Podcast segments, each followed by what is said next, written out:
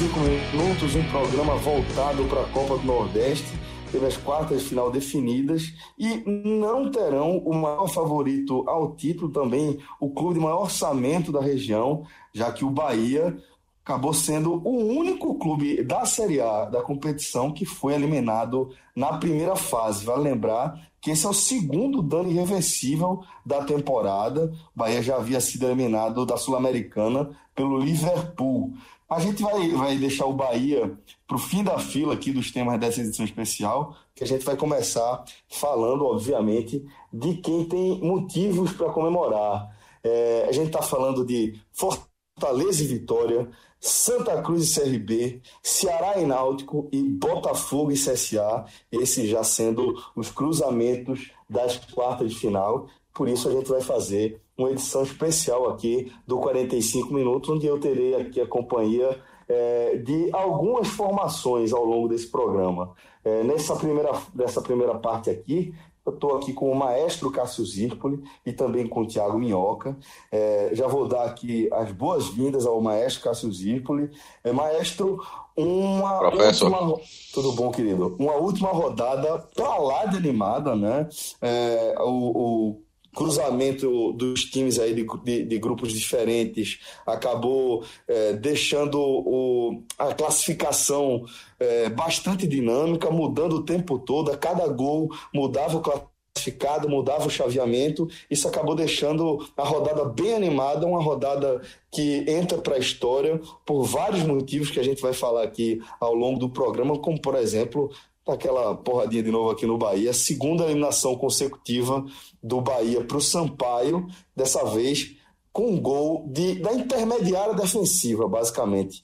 Maestro, vamos falar aqui rapidamente sobre o histórico de classificações, mas claro que eu quero também é, a, a, o que você achou desse dia, desse último dia, o dia de definições aí do Nordestão. Primeiro que, um pouco antes de começar, de apertar o REC, eu estava falando justamente, já resenhando com, com o Minhoca sobre isso aí, que, pô, eu, independentemente daquela discussão que a gente teve durante semanas sobre o grupo A e grupo B, e é muito óbvio a pontuação de um grupo outro para o outro, quase o dobro de pontos, mas a emoção da última rodada foi gigantesca. Pelo menos assim, eu, é, eu acompanhei, acompanhei assistindo mais prestando atenção no jogo do Náutico, tinha o Santos também pela questão é, do futebol local, mas o jogo da rodada era Vitória e Náutico. É, e a quantidade, e a, o velho, a velha bolinha na tela informando os gols, foram 17 gols nessa rodada, em oito partidas com, em horário simultâneo, 17 gols e mudando o tempo todo, ou classificado, ou a ordem dos confrontos, ou em alguns casos até o mando de campo. É, o, o Botafogo, que seria o líder, perdeu a liderança porque não ganhou do CRB, é, o Santa que chegou a liderar o, o, grupo A durante um tempão, o, o, Fortaleza fez um gol na reta final. O CSA teve que virar o jogo contra o Alto, que já estava eliminado, mas possivelmente uma mala branca deve ter turbinado o Alto lá em Teresina. Então, assim, foi uma rodada muito boa que é, coloca, colocou três campeões nessa, nessa fase. Vitória com quatro títulos, isso de 94 para cá, é, Ceará um título e Santa Cruz um título. 2016, que inclusive é o último título desses três, né? E cinco clubes buscando um título inédito nesse cenário. Mas, você falou em relação às classificações, Celso, eu fiz um levantamento de um cenário, um recorte mais curto, de 2013 para cá. Porque desde 2013, a fase final da Copa do Nordeste sempre teve quartas de final. É, antes disso, não era intermitente. Por exemplo, em 2010, que foi aquela Copa do Nordeste que voltou durante a briga judicial, a fase final já começou na semifinal. É, em 2003 o torneio foi todo mata-mata. Em 2002 e 2001 só começou na semifinal. Aí 2000 teve quarta final. Enfim, mudou bastante. Mas de quarta, desde 2013 nessa volta é, já são sete anos com sempre desse formato, com tendo quarta e semifinal. Considerando isso, ou seja, são 56 vagas distribuídas de 2013 para cá. Ceará, Santa e Vitória nas quartas de final seis vezes. O que é curioso é que fez, só não tem sete vezes porque cada um deixou de disputar uma edição. É, o, o, o, o, Santa deixou de disputar em 2015, o Vitória deixou de disputar em 2016 e o Ceará não disputou em 2017. Em todos os anos que eles disputaram, eles chegaram nas quartas de final, ou seja, passaram da fase de grupos. Na sequência, esporte cinco vezes. Detalhe, o esporte tinha jogado cinco vezes, passou as cinco, mas como os últimos dois anos não disputou a competição porque não quis, acabou sendo ultrapassado. Na sequência, Bahia Bahia. O Bahia, ficou, o Bahia participou da Copa do Nordeste nessas sete, nesses sete anos. Só que essa eliminação do Bahia agora já é a terceira na fase de grupos da história do Bahia, desde 2003 para cá. Considerando o orçamento que o clube tem, a gente vai discutir mais para frente, é, é uma vergonha para mim gigantesca. Seguido no ranking com duas classificações às quartas de final: ABC, América, Botafogo, que volta agora, CSA, que volta agora, e Salgueiro, que ficou sete rodadas no G4 e saiu na última rodada, ele flanelou para o Vitória, que entrou. E com uma participação nas quartas de final, o Asa de Arapiraca. Em 2013, quando foi finalista, o Guarani de Sobral, do Ceará, o Itabaiana, o River do Piauí, o Sampaio, que só foi uma vez, mas bastou para ser campeão, o Sergipe e o Náutico, que em sua quinta tentativa desde 2013 finalmente passou da fase de grupos. O Náutico já tinha passado uma fase, que foi aquela fase preliminar, mas eu sei, é preliminar. Da fase de grupos para as quartas de final, só agora o Náutico conseguiu passar. Ô, então aí completa esse recorte. Deixa eu tirar uma dúvida com você, aproveitando já que a gente está nesse, nessa temática. É, desses times que você falou, os recordistas de quarta de final, Ceará, Santa Vitória, to todos eles estão é, classificados, inclusive, para essa, né? Não, mas isso já conta 2019. Isso é de 2013 sim, sim. a 2019. Sim, sim. É, é, e, e, isso fez justamente com que eles passassem o esporte e fossem os é, três times com maior número de participações nas quartas de final, mas eu queria saber uma coisa. Desses três, algum tem a chance de ser o recordista individual aí em semifinais? Olha só, é... aí a semifinal, obviamente, só tem até 2018, né? 2000... mas é que tá. Tem vários recortes. Na semif... é, a semifinal, já, já esse posto ainda não fiz. Geralmente eu costumo fazer quando define a semifinal. Aconteceu, inclusive, no... isso no Pernambucano. Cara, Porque a semifinal dá para fazer um G4. Oi, fala, tem... Minhoca. Se quiser, temos aí. Não, pode, pode jogar. O que eu tinha fazer, você tinha feito o mesmo recorte de. Não, não, é porque nesse posto eu fiz recorte de 2003 para cá, para seguir a mesma lógica das quartas de final. Embora tenha um ranking de G4 desde 94. Mas assim, Minhoca já tá com geral, né, na ponta da língua. Deixa eu passar só o de 2013, que é o mesmo paralelo que a gente tá falando aqui. De, de 2013 para cá. São quatro vezes de Bahia Ceará Esporte. No caso, isso é de 2013 a 2018. Três vezes do Santa Cruz duas vezes do Campinense e do Vitória. O Campinense é gigante. Essas duas vezes, dessas duas vezes, uma vez ele foi inclusive as duas para a final, uma campeão, outra vice. E uma vez com ABC, América de Natal, Asa de Arapiraca, Asa de Arapiraca, Fortaleza, isso em 2013, e o Sampaio Correia. Agora, fala aí, Minhoca, o, o geral desde 94. Não, aí, aí, você me quebra, porque eu tinha exatamente de 2013 diante. Ah, sim, é pra cá. Ah, pensei... É pra falar, ah, entendi agora, mas, mas no caso, o Ceará que pode ser esse, esse. Se o Ceará passar, obviamente, pelo Náutico, né? Se der o favorito. Mas esse G4, já digo uma coisa a você: esse vale mais pela curiosidade, Celso, desse recorde. Para mim, aí o G4 já vale a história toda. Ah, não tem como fazer a história toda das quartas, porque, porque não teve final, quartas de final em toda a história. Teve, né, Maestro? É, exatamente. O único ano que não teve, do jeito que a gente conhece, foi em 98, que foram dois quadrangulares, e o, e o, e o vencedor de cada quadrangular ia para a final com os terceiro e quarto colocados sendo os segundos de cada grupo, tá ligado? Tirando uhum. todos os outros anos, sempre teve a semifinal e final. Bom, Mioca, é, seja bem-vindo, tá? Vou te fazer outra pergunta já aqui logo de cara. Queria que você falasse um pouco sobre algo que você já vinha destacando e é o que o próprio Maestro também já pontuou, que é a diferença entre o número de pontos do grupo B e o grupo A. Faltou um pouquinho, né, Minhoca, para o grupo B dobrar o número de pontos, né? Pois é, fala Celso, fala Cássio e todos que estão acompanhando aqui mais um Tele super especial. É sempre importante, né, a gente entrar já de time titular, eu e o Cássio, pelo jeito, estamos sempre na equipe titular e logo de cara, né? Os outros aqui vão entrar. Cresceu, é, respeitei. É, meu amigo, aqui é... Vai e outra, não é tela não. Não é tela, não. Isso pra, mim, isso pra mim é mais do que um pódio, meu irmão. Porque é tanta é, gente pra entrar. Isso é aquele é. amistoso, meu irmão. 13 e Santa Cruz, que teve na pré-temporada. Que a galera mudou 20, 20 jogadores na partida, meu irmão. jogou. vamos embora. Minhoca, vamos, é, vamos lá. Segue, segue, aí meu titular.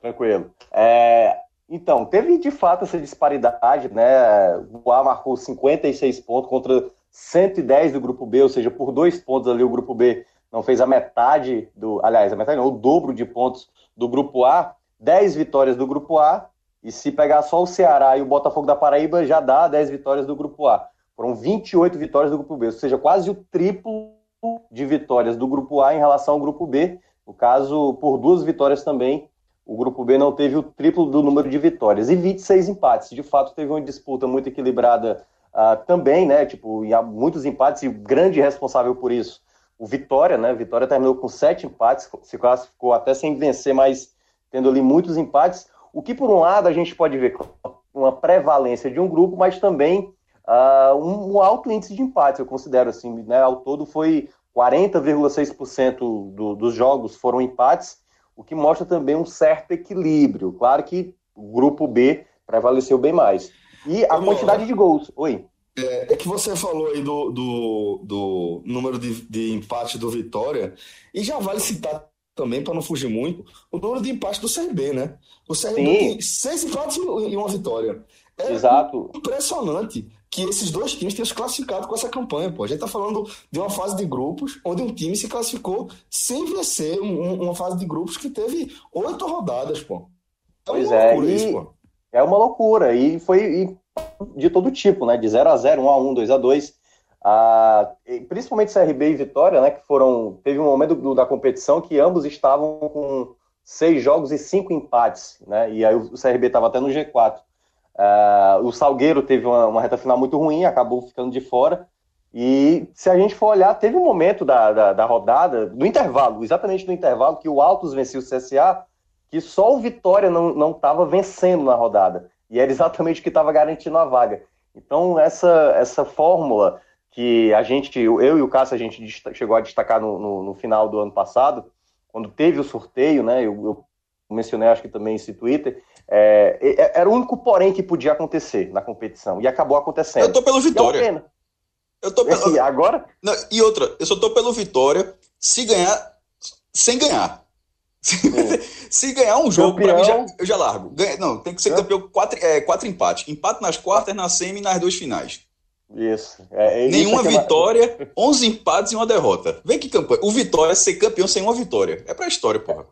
Caraca, mas vou te falar, viu, meu amigo? 11 jogos, 11 jogos e 10 empates é uma proeza. Já, já, foram 7 e 8. Meu irmão, porque chega a 7 e 8, chega, em 10, chega a 10 e 11. Pois é, e teve aquela campanha, eu lembro até que teve uma vez que o Santa Cruz também largou uma Série B, né, 2014, se eu não me engano, e foram sete empates seguidos, se eu não me engano, foi oito empates Só seguidos. isso. Só isso. e, e, enfim, acontece de vez em quando muitos empates, e foi o caso do Vitória e do CRB. O Vitória mais ainda, né, com sete empates. É, enfim, eu acho que a, a, gente vai falar dos confrontos mais à frente. Acho que apesar de, de algumas equipes, no caso do Vitória, não ter vencido, a, essa questão de empatar demais também não, acho que não vai ser uma tarefa Mas, tão Minhoca, simples por Fortaleza, fez... por exemplo. É porque os grupos não vai ter cruzamento entre os grupos, né? Já teve durante a fase, claro.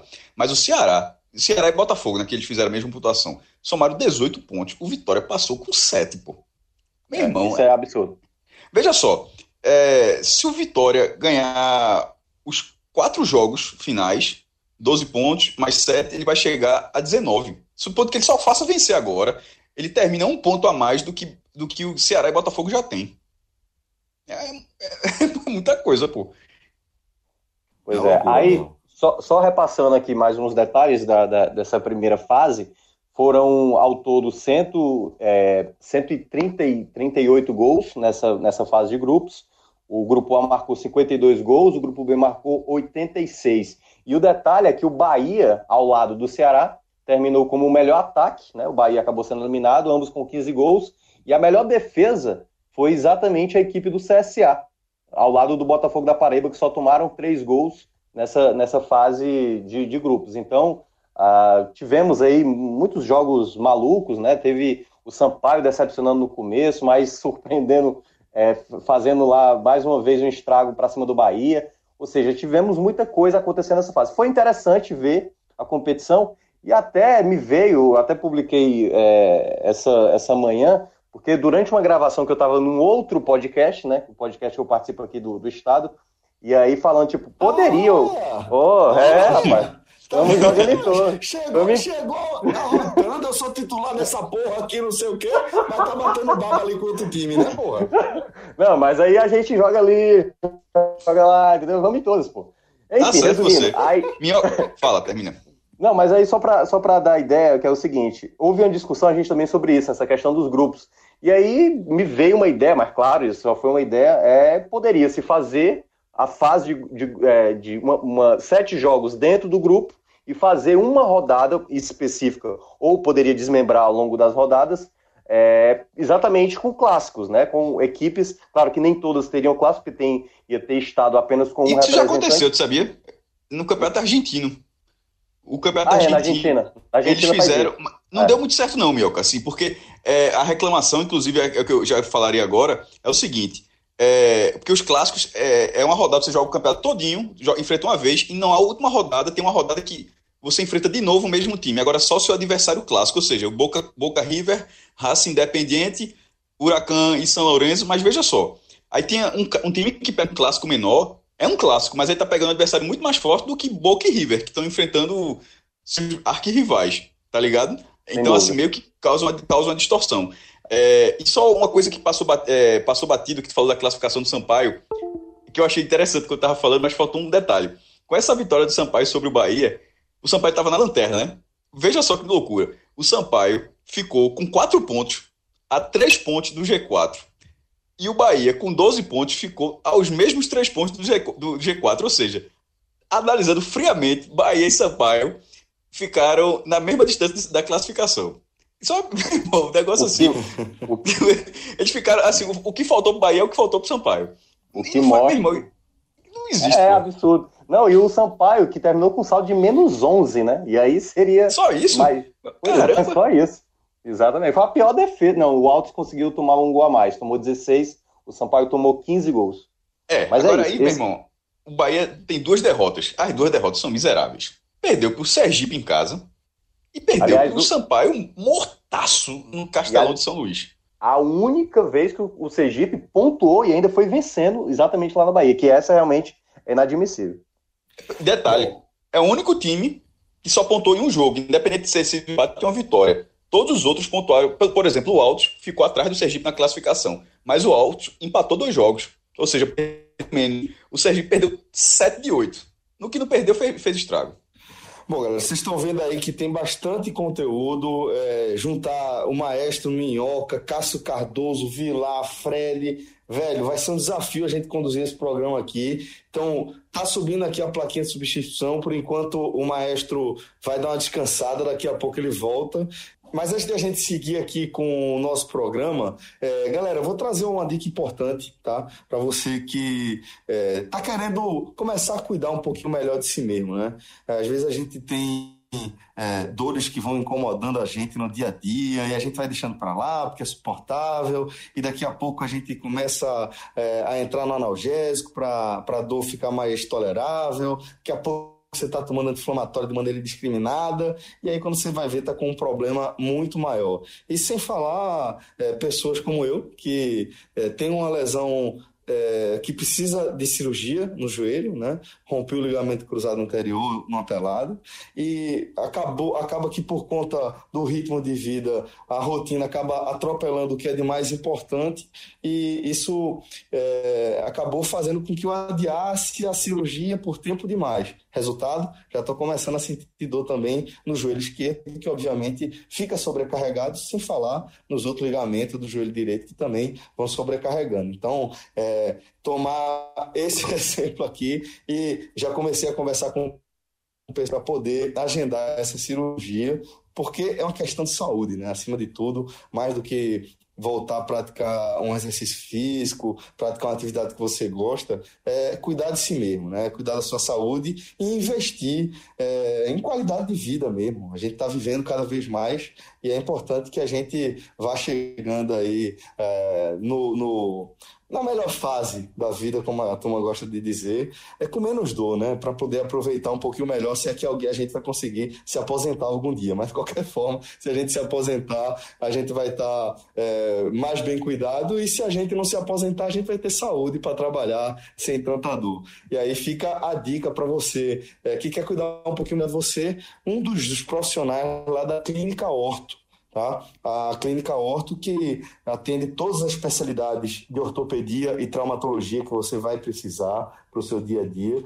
A Clínica Orto fica na zona norte do Recife, ali na Estrada do Encanamento, número 459, tá? E fica aberta das 8 às 22. Tem equipe completa, tudo quanto é especialista de ortopedia, traumatologia e também, e também fisioterapeutas para cuidar da parte da sua recuperação. Ó, Vou passar também o WhatsApp aqui da Orto para você poder entrar em contato com eles direto pelo WhatsApp. O telefone é 819 9690 0871. 99690 0871. Clínica Horto. Segue lá a Clínica Horto no Instagram também, que você sempre vai receber informações sobre questões de saúde que podem fazer a diferença no seu dia a dia. Bom, então agora a gente já tem João Grilo no lugar do Maestro Cássio Zirpolo, entrou aqui rapidamente, já apontou para o número nas costas, camisa. Camisa quanto, João? 9, né? Capaz, camisa 25. 25? É, ah, depois você explica. A, não, a data do meu nascimento, eu, tu sabe que eu nasci no dia 25 de dezembro, né? Então é dia Aonde, João?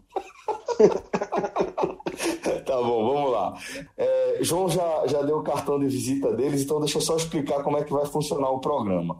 Em vez da gente analisar jogo a jogo, como normalmente acontece depois da rodada, como já tem uma definição de quarta de final, a gente já vai jogar para frente e já vai analisar esses cruzamentos, começando com o Ceará e Náutico, por isso temos aí esse time de peso, mais uma vez, Minhoca e Grilo, uma formação que eu sempre é, gosto de gravar, formação rural, falando também direto de, da zona da Mata Norte de Pernambuco. É, Grilo, fala, irmão.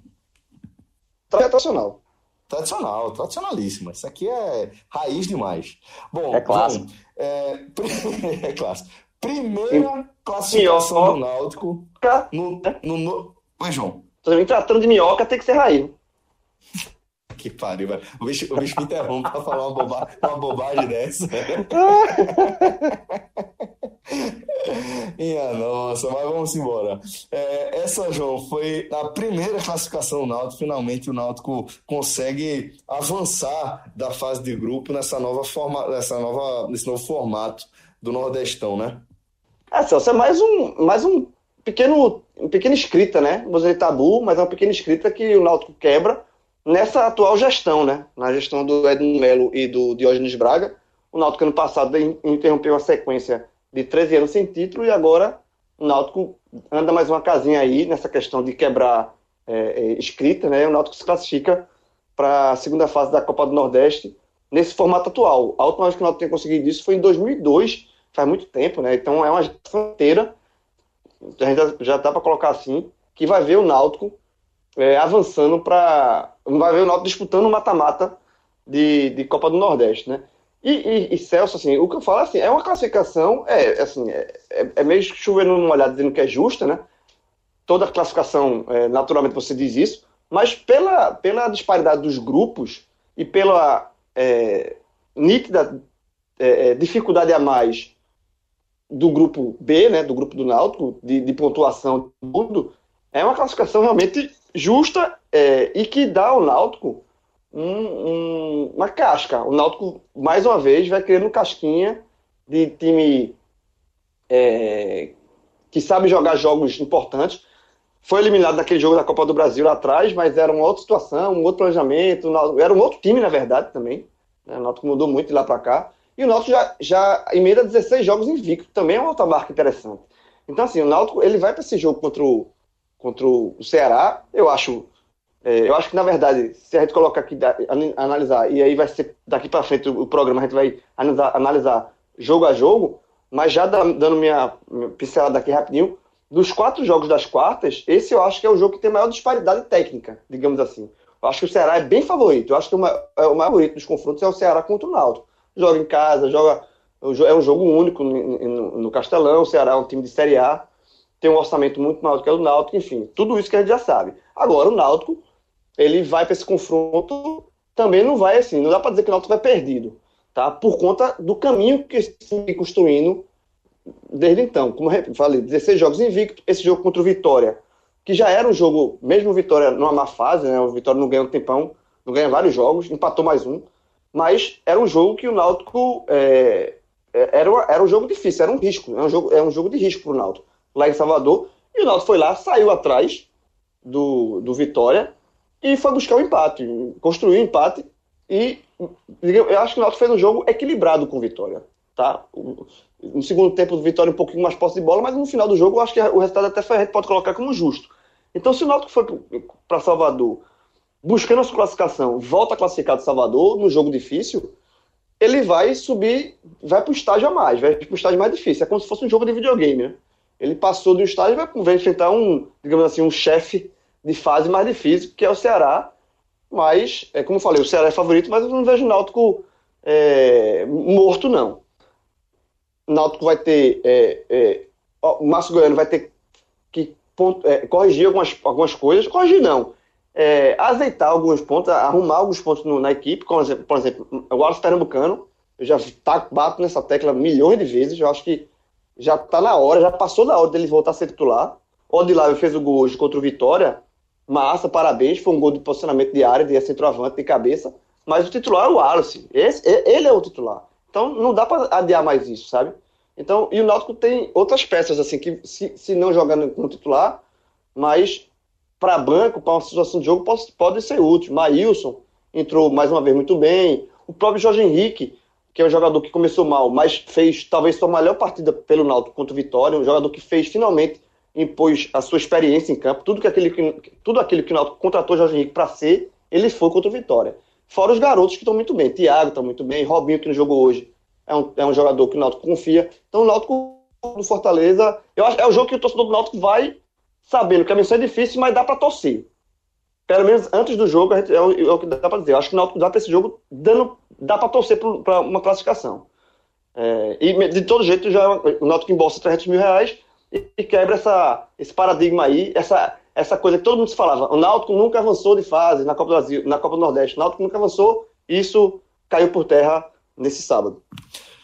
Minhoca, é, Lisca optou por escalar um Ceará basicamente reserva para enfrentar o Salgueiro nessa última rodada, de olho no confronto com o Corinthians, né, para tentar ir com força massa, máxima para o jogo com, o Corinthians. É, como é que você viu o risco que o Ceará correu nesse Cornélio de Barros? Pois é, é, Celso, teve essa escolha do Lisca, ao meu ver, foi acertada. Né? Eu sei que muita gente pode ter imaginado que poderia ser um risco, só que historicamente o Ceará contra o Salgueiro, é, na verdade, ele é bem, é, prevalece demais. Assim. Esse foi o quinto confronto contra o Salgueiro e venceu as cinco vezes. Né? Ano passado, tudo bem que era um Salgueiro já totalmente reserva e tal, ah, na última rodada da primeira fase da Copa do Nordeste meteu 6 a 0 eles se enfrentaram já nos quartos de final, né? Ceará e Salgueiro de 2015, que foi o ano que o Ceará foi campeão. E, enfim, então eu acho que o Lisca, eu acho que acertadamente teve que preservar ali, porque, na verdade, o erro do Lisca foi colocar o time titular jogos seguidos, é, jogos que poderia ter, ter mesclado mais, sabe? Feito algumas alterações, e ele sempre ia com o time principal. Porque você pode até colocar o, digamos, sete jogadores da equipe titular e aí fazer ali três, quatro alterações, uh, mas ele sempre entrava com os mesmos jogadores. E aí o time foi perdendo o rendimento. E o mais interessante é que o time titular, que vinha vendo uma sequência de seis jogos, aí no jogo diante uh, da equipe do, do, do Ferroviário no Campeonato Cearense, poupou, colocou o time reserva, e aí depois dois jogos seguidos com a equipe titular, no caso o jogo contra o Santa Cruz, no final de semana passado, e depois no jogo do meio de semana, pelo jogo de ida da semifinal da, da, do Campeonato Cearense diante do Floresta. Então, o time nos últimos nove jogos né, teve aí praticamente os jogos todo com o time titular, com exceção do jogo do Ferroviário. E aí hoje era um jogo necessário, porque vai ter o jogo do meio de semana para tentar fazer ali ainda um possível milagre diante do Corinthians fora de casa, né? Porque vale muito dinheiro. E ainda tem um jogo do final de semana das quartas de final da Copa do Nordeste, exatamente diante do Náutico. Então eu acho que o Lisca tinha que poupar. Esse era o jogo que era imaginando a equipe reserva, que não é ruim. Quando eu vi a escalação, uh, eu acho um bom time, até porque tem jogadores na equipe reserva que, ao meu ver, são até melhores do que alguns titulares. E aí, já destacando o grande nome da partida hoje, eu não acompanhei o jogo, mas deu para ver que era um cara que eu queria ver cada vez mais no Ceará, com mais tempo no Ceará, Fernando Sobral. Fernando Sobral deu duas assistências hoje, fez um passo, aliás. Então é o cara que está pedindo passagem. Ao mesmo tempo que o Ricardinho, na equipe titular, a torcida já não está mais aguentando, né? Ele é um cara que tem mais idade, é o cara que está com uma sequência de jogos, e aí o desgaste para um jogador desse que não tem tanta velocidade acaba pesando. O, que, o Sobral, por exemplo, também não é um jogador de velocidade, mas é um cara de dinâmica melhor. Ele deixa o jogo fluir melhor para a equipe do Ceará. Nesse aspecto, eu acho que o Lisca acertou. Hoje foi. É, o Ceará, logo no primeiro tempo, já fez 3 a 0 né? O primeiro lá no, no cruzamento do Sobral para o gol do Brock. Depois, o nosso glorioso Roger voltou a marcar gol, e aí cabe de fazer o destaque da peculiaridade do gol, né? Ele chuta, a bola ia ser. Foi um chute bem feio. A bola ele deu assistência, né? Ele, ele não foi gol, ele deu assistência, né? Deu assistência para o Morrinho e o Morrinho foi lá de cabeça tocou por cima do goleiro do Salgueiro. Que e maldade. Depois, que maldade. Mas enfim. É, foi isso mesmo, foi isso mesmo. Foi isso mesmo. Se você, se você, olhar o replay, é isso. A bola ia na mão do goleiro e simplesmente deu o kick ali e matou.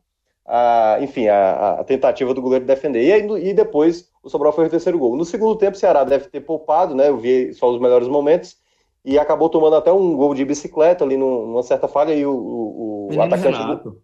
Pois é, e ele teve ali a, a sagacidade de meter uma bicicleta, né? Eu até achei que o Salgueiro iria passar de fase, né? Mas realmente a reta final acabou ficando aí a desejar. O Ceará, ao meu ver, nesse aspecto da, da competição, da, da temporada, tem, teria que poupar um pouco mais antes, só que acabou não poupando e acabou prejudicando algum rendimento de alguns jogadores. O Bachola foi um jogador que também, por muitas vezes, acabou caindo de produção, e ele é um cara que eu vejo tecnicamente muito importante. Então, acho que o Lisca o, o que o João falou nessa questão da vantagem em termos de disparidade de Ceará e Náutico para esse primeiro, para esse duelo de quarta de final no Castelão, eu vejo também o Ceará mais favorito, embora tenha algum, alguns pontos do Ceará que a torcida já está muito desconfiada. O caso do Ricardinho, o Bueno ganhou a titularidade do Roger, isso é fato, então é um jogador que está que tá no melhor momento.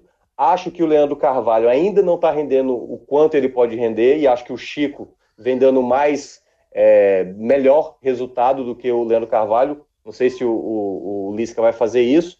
E a outra questão é que a torcida também está muito desconfiada com o goleiro Richard, né? Depois da saída do Everson, é óbvio que qualquer é, equipe iria sentir pelo nível de, de, desempenho que o Everson demonstrou no Ceará, desde que esteve no Ceará, principalmente ano passado. E aí o Richard ainda não passa confiança. Cada gol que ele toma, a torcida meio busca uma forma de culpá-lo. Em alguns momentos eu, não, eu, até não concordo, mas de uma maneira geral também tem essa desconfiança. Mas claramente o Ceará é favorito do duelo e o, e o interessante é que o Ceará só uma vez não passou desde essa retomada né, da, da, da Copa do Nordeste. O Ceará só não passou em 2016 diante do Santa Cruz. Em 2013 passou pelo Vitória, em 2014 novamente pelo Vitória, em 2015 passou pelo Salgueiro e ano passado passou pelo CRB. Então tem mais uma equipe pernambucana aí pelo, pela frente, né? Já enfrentou Salgueiro e Santa Cruz, passou pelo Salgueiro, não passou pelo Santa Cruz, e agora vai enfrentar o Náutico para tentar chegar na semifinal e, claro, se vencer, tem tudo para ter a vantagem também e jogar de mandante no jogo único da semifinal. João, é, uma outra pergunta para você aqui, João. É, você destacou ali que Vitória e Náutico deram cozinhada no jogo ali na reta final. É, o que é que justifica esse esse cenário aí na reta final do jogo, se aparentemente empate e derrota significava exatamente o mesmo para o Náutico. É, Celso, assim, de fato, o empate e a derrota para o Náutico é a mesma coisa. O Náutico, é, porque se ele estava. Ele deixava de ter a, a, classificação sob seu controle, né? Ele passaria a depender de resultados de outros adversários, como foi a derrota do Bahia, como foi a derrota do ABC. É, mas, e, e, por conta, e por conta da vitória do CSA, que o CSA saiu, estava atrás do Alto, e o CSA virou, foi esse resultado que tirou do Náutico o Botafogo da Paraíba como adversário e colocou o Náutico no, no caminho do Ceará. Veja, eu entendo o, a reta final do, do jogo. Eu acho que o Náutico entrou em campo, foi lá para Salvador para vencer o jogo. Tá? O Náutico se, se jogou para vencer o jogo dentro do que da estratégia que ele traçou para vencer o jogo. Ele não foi atirado ao ataque, não foi atirado para cima do Vitória de todo jeito. Ele jogou, jogou dentro da sua estratégia, fez para vencer o jogo. Teve inclusive chance de virar o jogo no segundo tempo, depois que o Alisson Pernambucano entrou numa bola cruzada E, ele testou, foi, entrou, foi de cabeça, foi certo na bola, cabeceou certo, e a bola passou muito perto da, da trave. Eu acho que tanto o Náutico quanto o próprio Vitória, até porque o Vitória estava jogando em casa e o Vitória também teria que vencer o jogo. É, os dois times entraram, entraram em campo para vencer o jogo. Na reta final do, do jogo, faltando 5, no máximo 10 minutos, eu acho que nem isso, acho que foi 5 minutos mesmo, assim, 5, 8 minutos, é, foi que os dois times tiraram um pouco o pé do acelerador. Até os dois times estavam pensando em vencer o jogo. Mas depois, faltando 5 minutos, é, é, com os resultados todos já favoráveis, é, eu acho que assim, a, questão do Náutico pegar o Ceará, ela, ela ficou em segundo plano. O, o, o time entrou em campo para se classificar. E assim, e os jogadores também não são robôs que você vira a chavinha e diz, ó, agora acelera porque a gente vai pegar o Ceará, vai pegar o Botafogo. Não. O Náutico entrou para se classificar. É aquela, aquele discurso que o jogador usa muito, né? Que quem quer ser campeão não tem que escolher adversário, tem que se classificar. Eu acho que isso vale, assim, pra, principalmente para um jogo como esse. No decorrer da partida, você virar a chavinha. Eu acho que os jogadores entraram com a mente de se classificar. No final do jogo, sentiu que os resultados estavam a favor, o empate estava tava, tava contento. O Vitória, que era adversário, também desacelerou, estava jogando em casa, passou a trocar passes, e aí é natural que o Náutico Ô, também João. desacelere. Eu só eu, eu entendi o que você quis dizer em relação a girar chave, ao clima do gramado e etc. Mas eu acho que faltou informação, porque é, o Fortaleza ele abre o placar contra o ABC aos 24 segundo tempo, né? Então é, esse seria o resultado que durante a partida tal poderia ameaçar é, a posição do Náutico caso o Náutico não vencesse, porque se o ABC vencesse o Fortaleza poderia passar o Náutico.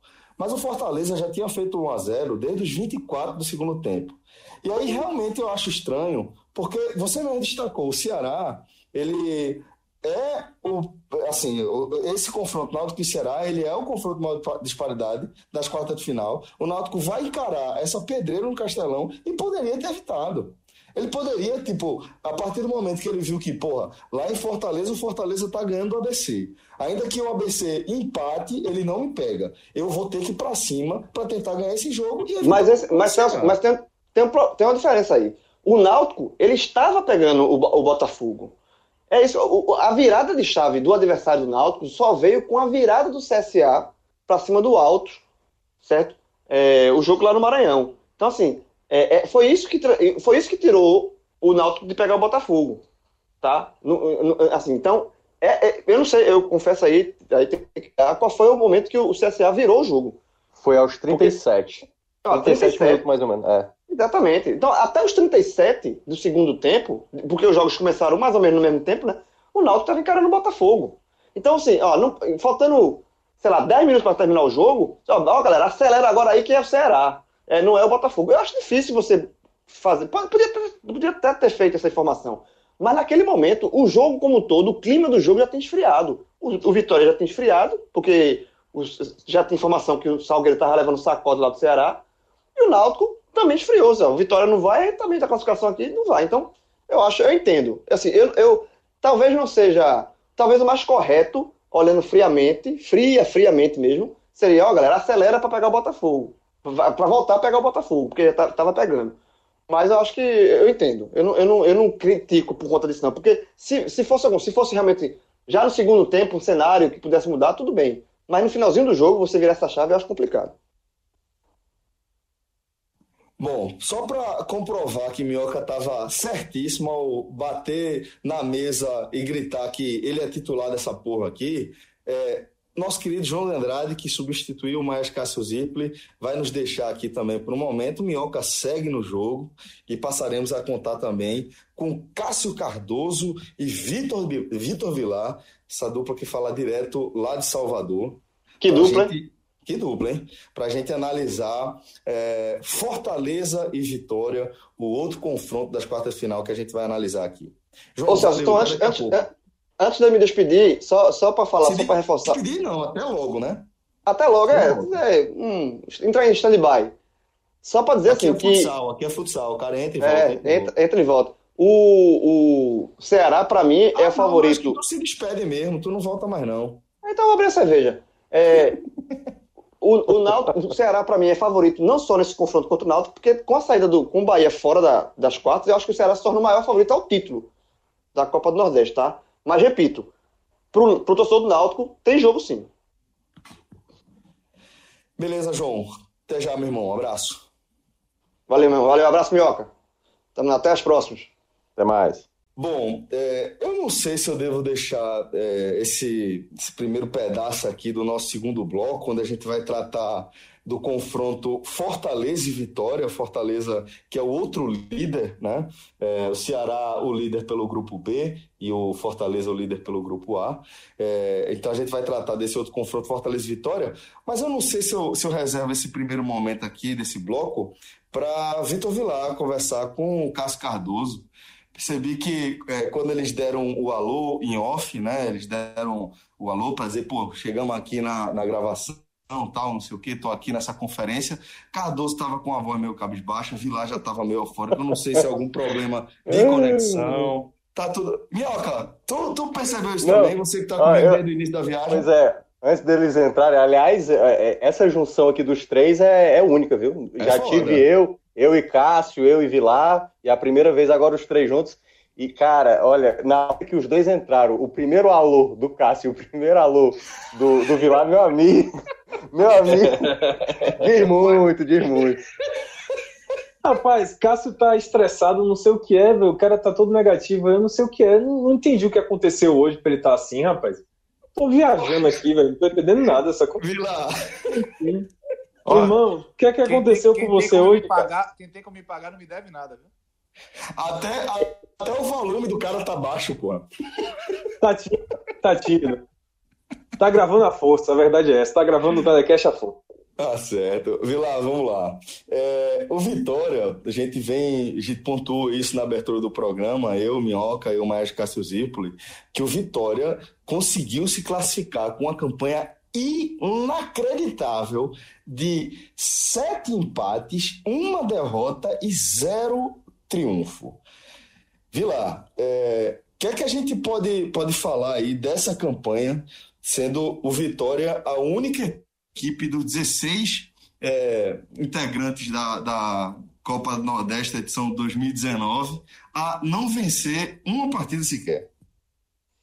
Rapaz, eu tenho a dizer que o 45 minutos é retado, velho, é foda, porque no, eu lembro claramente aqui no, no, no telecast no, que a gente gravou no sorteio da Copa do Nordeste, é, lá em outubro do ano passado, Maestro falou assim: rapaz, esse regulamento pode dar um M do cacete, porque o, algum, algum time pode classificar sem ter vencido uma partida e pode algum time que ganhou pra caramba, perdeu só umas duas, ficar de fora. E deu certo, velho. Aconteceu exatamente isso que o Maestro, Maestro tinha visto, justamente com a dupla de Salvador. O Vitória, que foi um dos poucos times, né? Só teve ele e o Altos que não ganharam uma Maestro, partida sequer. O Maestro tem dessa, viu, lá? O Maestro em 2012, Sport rebaixado na Série A, ele cravou. Dá para buscar a Sula. É. um negócio, foi um negócio do caralho. Daqui a pouco eu tô fazendo conta e acabou que rolou mesmo com aquele confronto com o Náutico. Mas, Vilar, desculpa, segue. Não, é, é, isso mesmo, o maestro é evidente, rapaz. O, e, e, aconteceu justamente com a dupla aqui, né? Um time que, o Vitória, um dos poucos times que não ganharam nenhuma partida sequer no campeonato. É, o Vitória e o Altos só. O Altos foi lanterna, se não me engano, do, do grupo, o Vitória classificou. É, agora também foi o time que perdeu uma partida só, né? O Vitória virou na Copa do Nordeste, que o pessoal está chamando aqui de empatória, né? O, o, nome do time não faz nem mais sentido, é empatória. E, e classificou dessa maneira. Agora sim. Foi, quem foi que, que botou esse, esse apelido? Foi Cardoso ah, ou foi Rafael? Não. É bom, é bom, é bom. Vitória, Vitória, se vence muito, Vitória. Se empata muito, é empate, não tem empatória, não tem... se perdesse muito, não era derrotória. Agora sim, rapaz, foi o time que mais empatou, né? Sete empates, amigo. Ninguém chegou perto do Vitória nessa Copa do Nordeste de empatar sete dos oito jogos. Mas assim. Perto chegou. A gente até lembrou que perto chegou. O CRB teve seis empates. Verdade. Uma derrota e uma vitória. Mas realmente é. foi perto. E os dois classificaram, né? Mesmo grupo. Ou seja, tá mais do que provado que na, na Copa do Nordeste é, você pode classificar só empatando, né? Nesse formato que está aí. Mas enfim, é, eu acho, assim, para resumir, que o que aconteceu com o Vitória é realmente uma amostra do que um, um regulamento como esse pode fazer. Não estou dizendo que seja algo ruim, algo é, terrível, que estrague o campeonato, mas eu diria que o Vitória se beneficiou de uma brecha do campeonato. Claro que se fosse por campanha apenas, os oito melhores colocados do campeonato passavam passassem para as quartas de final, o Vitória não estaria lá, não estaria, na verdade, entre os últimos colocados, né, lá embaixo. É, porque o, o, o, grupo B inteiro tem mais pontos do que o Vitória. Teve mais pontos na primeira fase do que o Vitória. Então o Vitória estaria lá entre os últimos cinco colocados. E, mas assim, o Vitória se beneficiou do regulamento. E é um prêmio que vem para o Vitória, porque é, hoje a torcida do Rubro Negro, a torcida rubro-negra está comemorando a classificação, mas assim, se você for, for considerar que, fora a classificação e também o fato do Bahia ter ficado de fora, que é algo que eu acho que está dando mais alegria até do que o Vitória em si, o Vitória não tem nada a comemorar. O Vitória foi para 11 jogos sem ganhar, com essa, essa partida aqui do, contra o Náutico, foi para 11 jogos sem ganhar em 2019. Tudo isso em primeiras fases de campeonato. Porque, assim, não está na fase decisiva de nenhum campeonato. Esses 11 jogos sem ganhar foram primeira fase de Copa do Brasil, primeira fase de campeonato baiano, o que para mim é o mais absurdo, e a primeira fase da Copa do Nordeste. E o Vitória está a 11 jogos sem ganhar. É, então, o que, o, que, o, o, que acontece é que o Vitória está se beneficiando, é, pode tentar alguma coisa contra o Fortaleza, mas chega contra o Fortaleza como um franco atirador. Na minha visão, o Vitória está chegando contra o Fortaleza para essa partida como um franco atirador. E isso pode ser bom para o Vitória, porque, como a gente já comentou inúmeras vezes aqui no Telecast, o, o Vitória, ele quando não tem a necessidade de ser protagonista, como aconteceu duas vezes contra o Bahia, o Vitória foi bem. Então, é, o Vitória pode, de repente, surpreender contra o Fortaleza. Lá, é, Tencat mudou alguma coisa nesse Vitória para confronto? Veja só, talvez estímulo de confiança, porque, assim, o, o Vitória com o Chamusca já estava um pouco perdido, né? Tinha claramente uma preferência para alguns jogadores, é, que o próprio Chamusca indicou, tinha uma questão de desmotivação de alguns jogadores que não estavam sendo mais aproveitados, e Tenkat chegou, motivou esse elenco para, para esses dois jogos. Eu acho que ele colocou claramente ali o seguinte, ó, galera, se a gente não focar nesses dois jogos aqui, não conseguir a classificação, a gente vai ficar um mês sem poder mostrar trabalho. E isso vai ser muito ruim para a gente na chegada até a Série B. Na pré-Série B, a gente não poder jogar. Então vamos se matar aqui, vamos se entregar para conseguir em dois jogos mostrar serviço, porque vai ser bom para todo mundo. Se os jogadores mostrarem serviço agora, nessa reta antes da Série B, é óbvio que a próxima diretoria que vai chegar no, no Vitória vai considerar eles para o planejamento da Série B é muito diferente de da diretoria chegar sem jogadores terem mostrado serviço, sem terem, por exemplo, se logo depois da eliminação do Baiano chegasse nova diretoria, né? Ali a, a diretoria que chegasse, porque vai ter eleição no Vitória, para quem não, não acompanha mais de perto, vai ter eleição no Vitória agora em abril, provavelmente. Então, o novo presidente que chegasse ia pegar aquele time ali e ia mandar todo mundo embora, né? Ia tentar ia encostar todo mundo. Tencate, para mim, ele falou assim, ó, até o próprio caso dele, né? É, ele é um técnico que estava aí, chegou no incêndio para apagar um incêndio. É um técnico que na prática tem seus jogos também para mostrar serviço. Ele falou: Ó, gente, eu estou na mesma situação que vocês. A gente tem que mostrar serviço nesses dois jogos aqui para chegar bem na Série B. Para a próxima presidência aí considerar a gente, é, não mandar a gente embora e tal. Então ele, eu acho que ele motivou o time nesse sentido. E outra coisa que ele motivou também foi a torcida, porque foi a partir de um pedido dele após o jogo lá contra o ABC que o Vitória foi iniciar uma campanha de promoção de ingressos, é, de gravar vídeo institucional para trazer a torcida, e isso aconteceu. A, a média, a torcida hoje do Vitória lá no Barradão, no dia de chuva, que choveu demais aqui em Salvador hoje, foi um, um dilúvio, a torcida foi 5 mil, o que é pouco, mas para a média do Vitória que vinha sendo é o dobro já da média. Então, é, motivou isso daí. Em campo, que eu acho que foi a sua pergunta, Celso, eu vi muitas pouquíssimas mudanças, assim, não vi muita coisa. Eu vi, eu vi o Vitória um pouco mais propondo mais o jogo, buscando mais o ataque, mas com problema para finalizar, Neto Baiano perdeu gol demais contra o Náutico. Com problema defensivo, tomou um gol besta no João Gabriel que não saiu do, do gol, o Vitor Ramos não, não, não cabeceou, de Carlos chegou atrasado, tomou gol besta, não conseguiu atrasar, é, assim, são os mesmos defeitos do time de Chamusca. É, o que mudou, eu acho que foi essa parte emocional mais. Ah, pode meter o bedelho? Por favor, sempre. Eu discordo um pouco de Vilay. É, eu, vi, eu vi mudança no Vitória, assim, em campo. Eu, eu, concordo na parte do, da presença de espírito do, do Claudio Tencati, refletindo no time. Um Vitória mais aguerrido, um Vitória mais concentrado. Um Vitória que consegue manter mais a confiança do que quando estava sendo treinado pelo Marcelo Chamusca. Eu, eu comentei os dois jogos do Vitória sob o comando do Tencati. E outra uma, uma diferença que eu percebi em relação do, ao Vitória de Marcelo Chamusca, além dessa parte da confiança, é que é um time que tem é, menos cerimônia para deixar a bola com o adversário.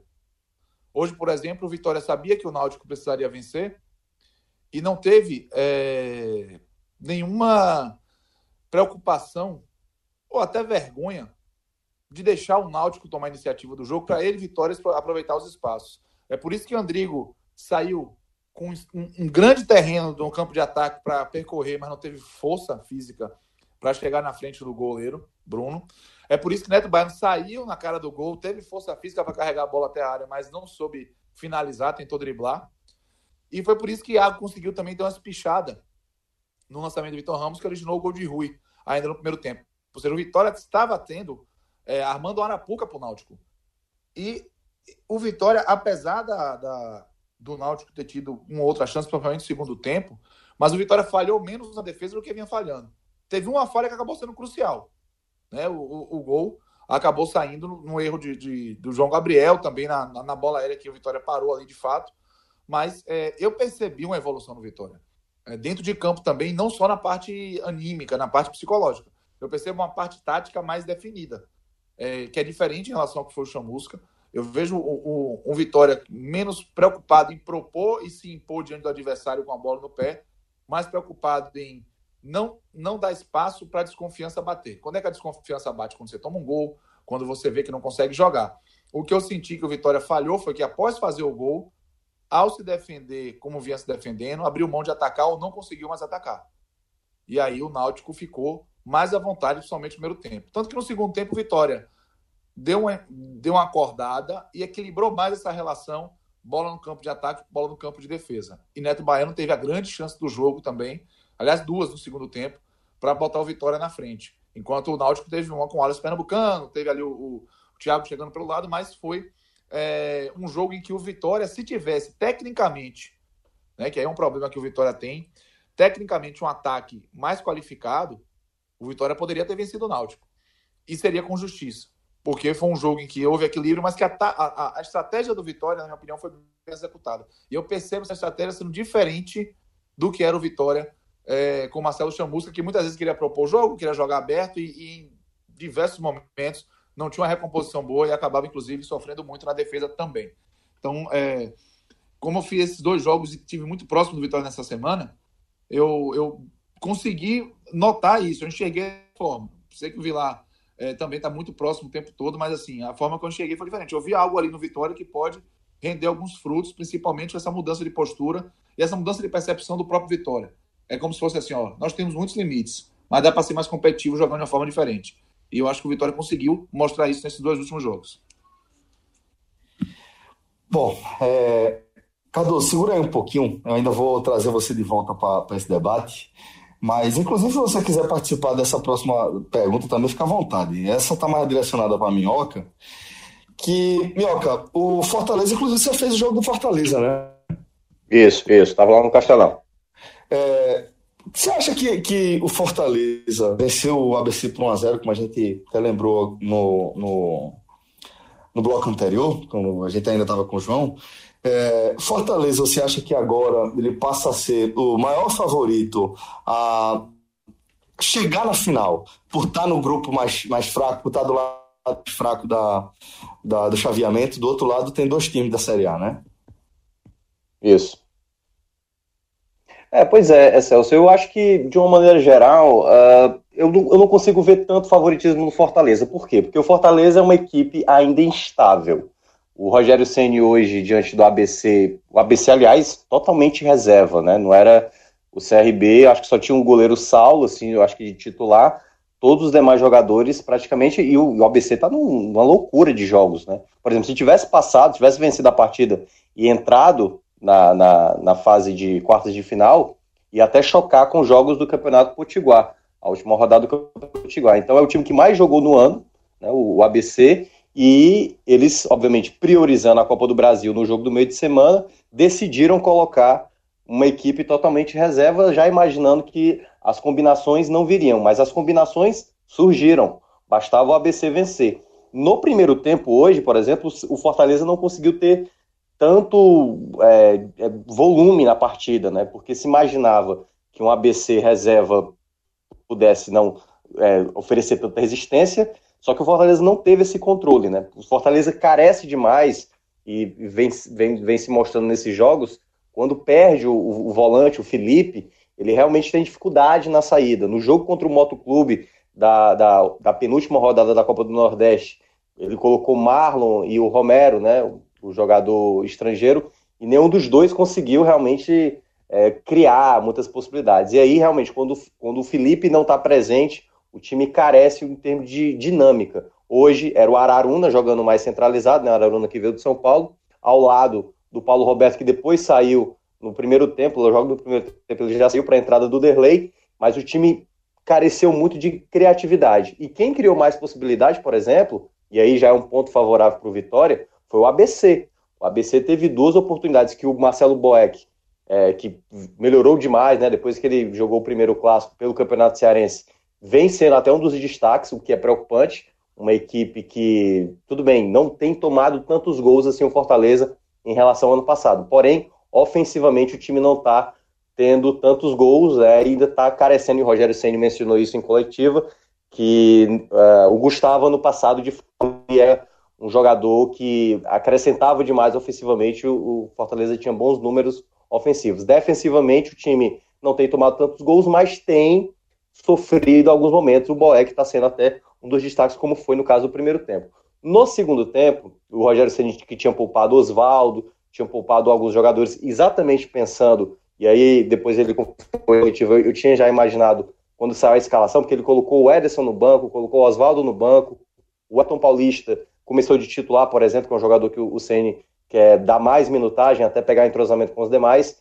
Ele decidiu preservar exatamente porque teria o jogo da quarta-feira, a semifinal de volta, do Campeonato Cearense. O Fortaleza vai tentar uma vitória para tentar ganhar uma vantagem na final né, do, do, Campeonato Cearense, porque se vencer e o Ceará passar com um empate diante do Floresta, Fortaleza é que terá vantagem no Campeonato Cearense na final. E, obviamente, o jogo do, da próxima semana, exatamente das quartas de final, diante do Vitória. Então, o Rogério Ceni está tentando poupar alguns jogadores para exatamente nessa, nesse momento final de Campeonato Cearense e Copa do Nordeste ter jogadores mais inteiros. E é um porém, né? Porque, queira ou não, o Rogério Ceni ele não gosta de trabalhar com um elenco numeroso. Ele gosta de um elenco mais, uma quantidade menor, com mais qualidade, ele prefere até que os jogadores recebam mais e tudo mais. Só que quando acontece problemas de lesões que vem acontecendo com Fortaleza, dificulta, né? Porque hoje ele só tem um camisa 10 que é o Dudu. E aí, se não tem, ele tá colocando o Ederson ali como um jogador que faz a 10 de vez em quando. Então o time tem problemas ainda, não é consistente. Eu não consigo ver o Fortaleza como o grande favorito. Eu vejo ele como o favorito, mas o grande favorito não. Até achei que o Fortaleza ia pegar o CRB em um determinado momento. Ficou, aliás, um bom momento ficou o Fortaleza pegando o CRB. E acho que o CRB seria um adversário um pouco mais uh, complicado. O Vitória, como os meninos bem colocaram aí, o Cássio e o, e o, e o Vilar, mencionaram que tem essa melhora, essa melhora, né? E é algo que o Fortaleza vai ter que ter o cuidado. Mas eu acho que se fosse para escolher entre CRB e Vitória, acho que o Vitória, apesar da tradição, obviamente, o Vitória tem bem mais que o CRB, mas eu acho que o CRB é um time mais perigoso. Eu cheguei a ver jogos do CRB, é, me, eu, eu, vi mais qualidade. Acho que para o jogo do Fortaleza, o ideal será o Vitória, mas claro, o Vitória tem esse retrospecto aí, já enfrentou a três equipes da Série A esse ano, exatamente as equipes que estão lá do Grupo B, empatou duas vezes com o Bahia, empatou uma vez com o Ceará e outra com o CSA, e o Fortaleza também ainda não venceu equipes é, jogando ali da, da, da, Série A, né? Foram apenas empates. Então, vejo Fortaleza favorito. Não tão favorito e ainda tem alguns ajustes. Fortaleza tem que ter o cuidado, principalmente porque o, o Vitória empata muito e o Ceni destacou isso. É, não é porque o Vitória não venceu nenhuma, empatou sete e empatou com times de Série A que vão ser adversários nossos na competição mais à frente. Então, empate não é garantia de nada. Empate é, é pênalti e pênalti é competência, é frieza, e é isso que o Fortaleza vai tentar evitar, tentar ganhar nos 90 minutos. Bom, Cardoso, pedi para você segurar aqui um pouquinho mais por dois motivos, tá? O primeiro, que chegou a hora de falar da Pizza Hut, né? E estamos aí empenhados em ampliar a nossa parceria junto à Pizza Hut.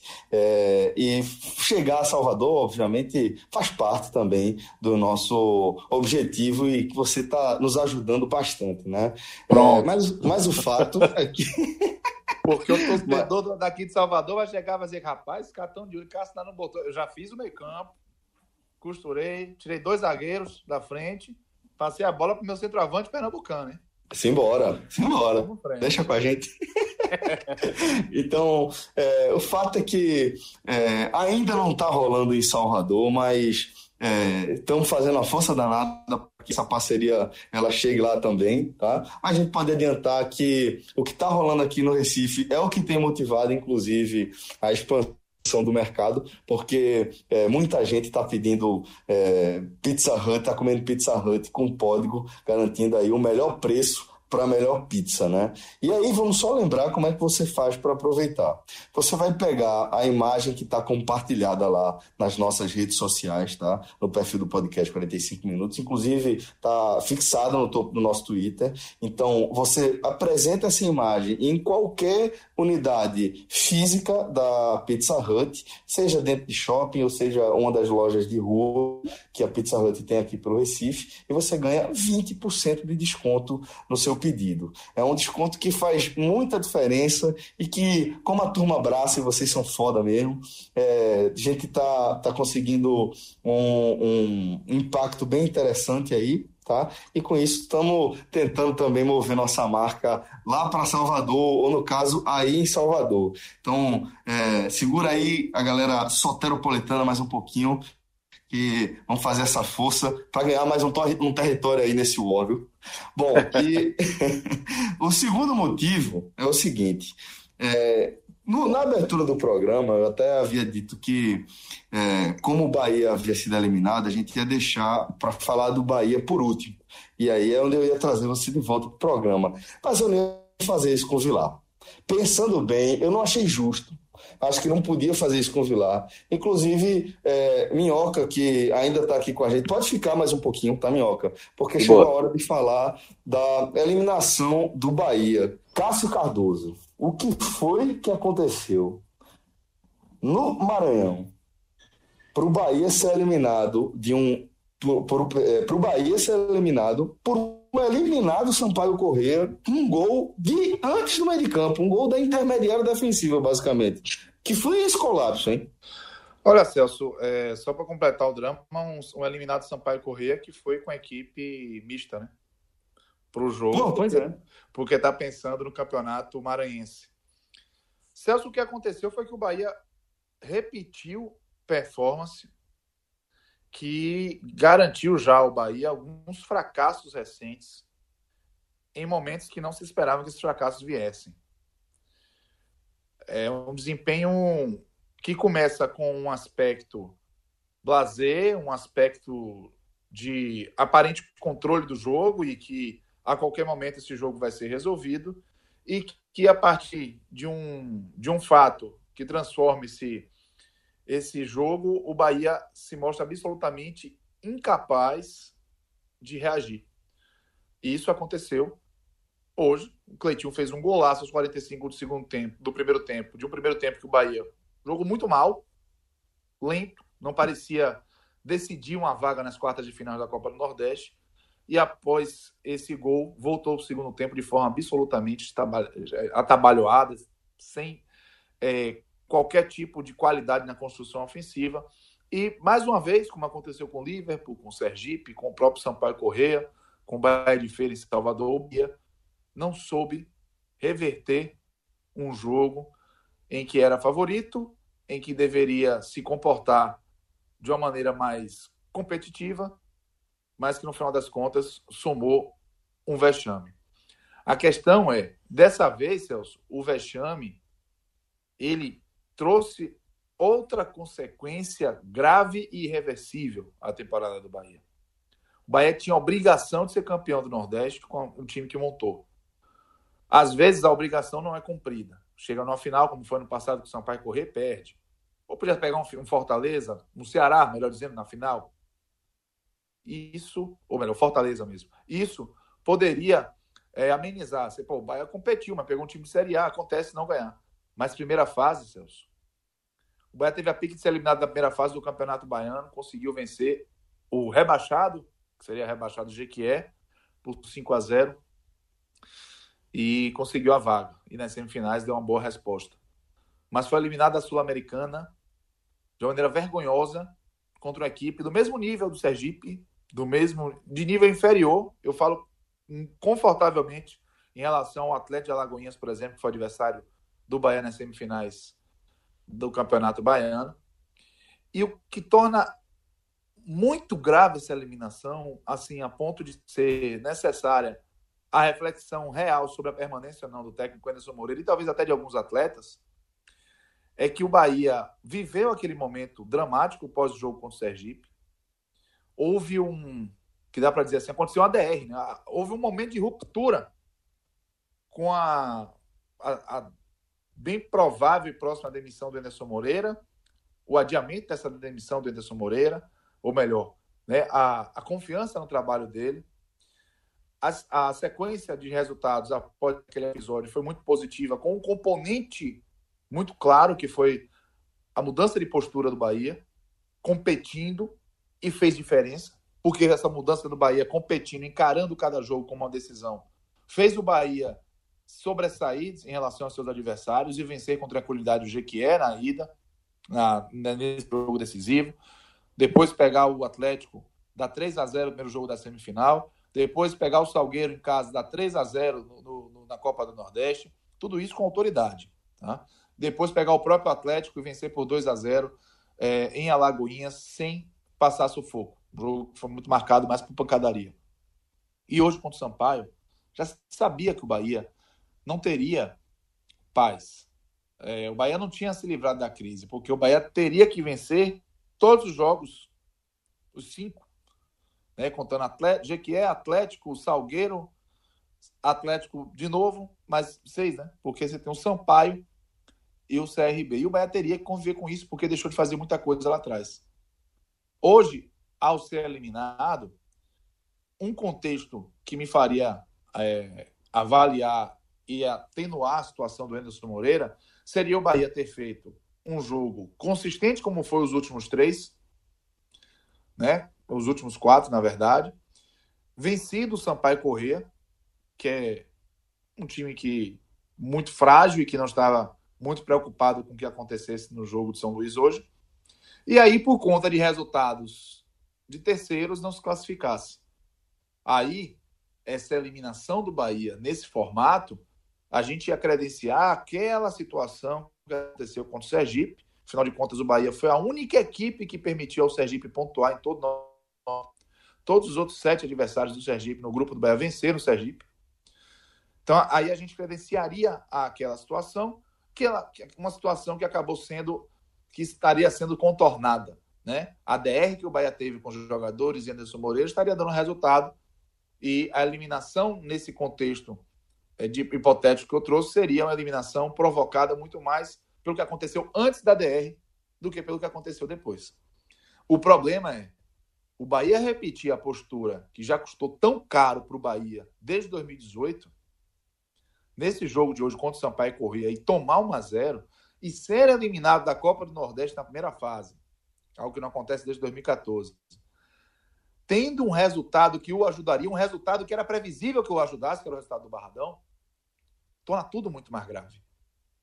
Expõe um prazo de validade absolutamente curto da DR que o Bahia teve com o Anderson Moreira e com os atletas.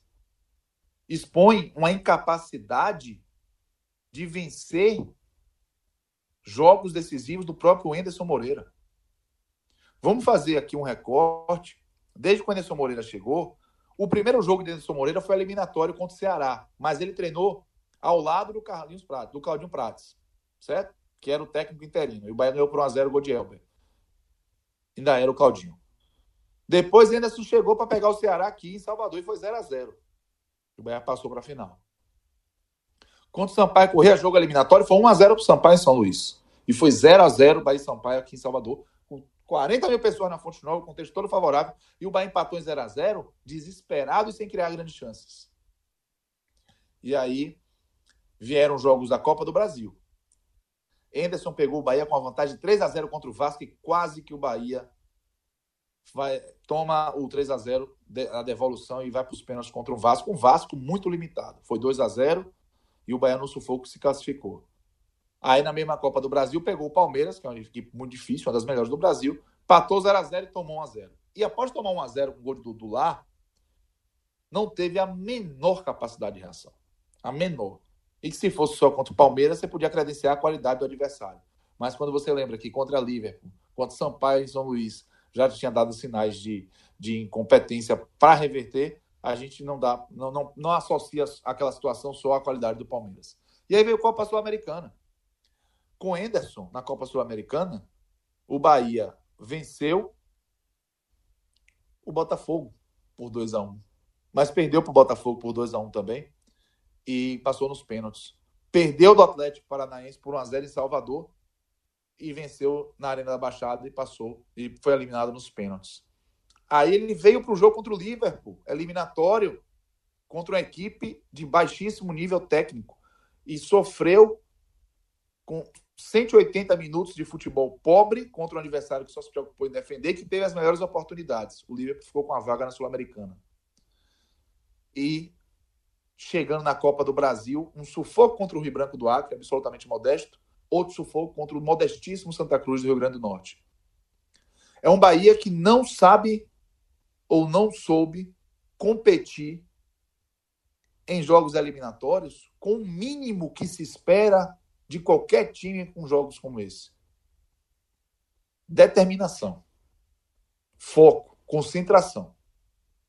Quando o Bahia, é, entre a DR que teve pós-Sergipe com o e esse jogo de hoje, mostrou nas, nessas partidas desse, nesse período determinação, foco e competitividade, o Bahia passeou em campo contra os adversários.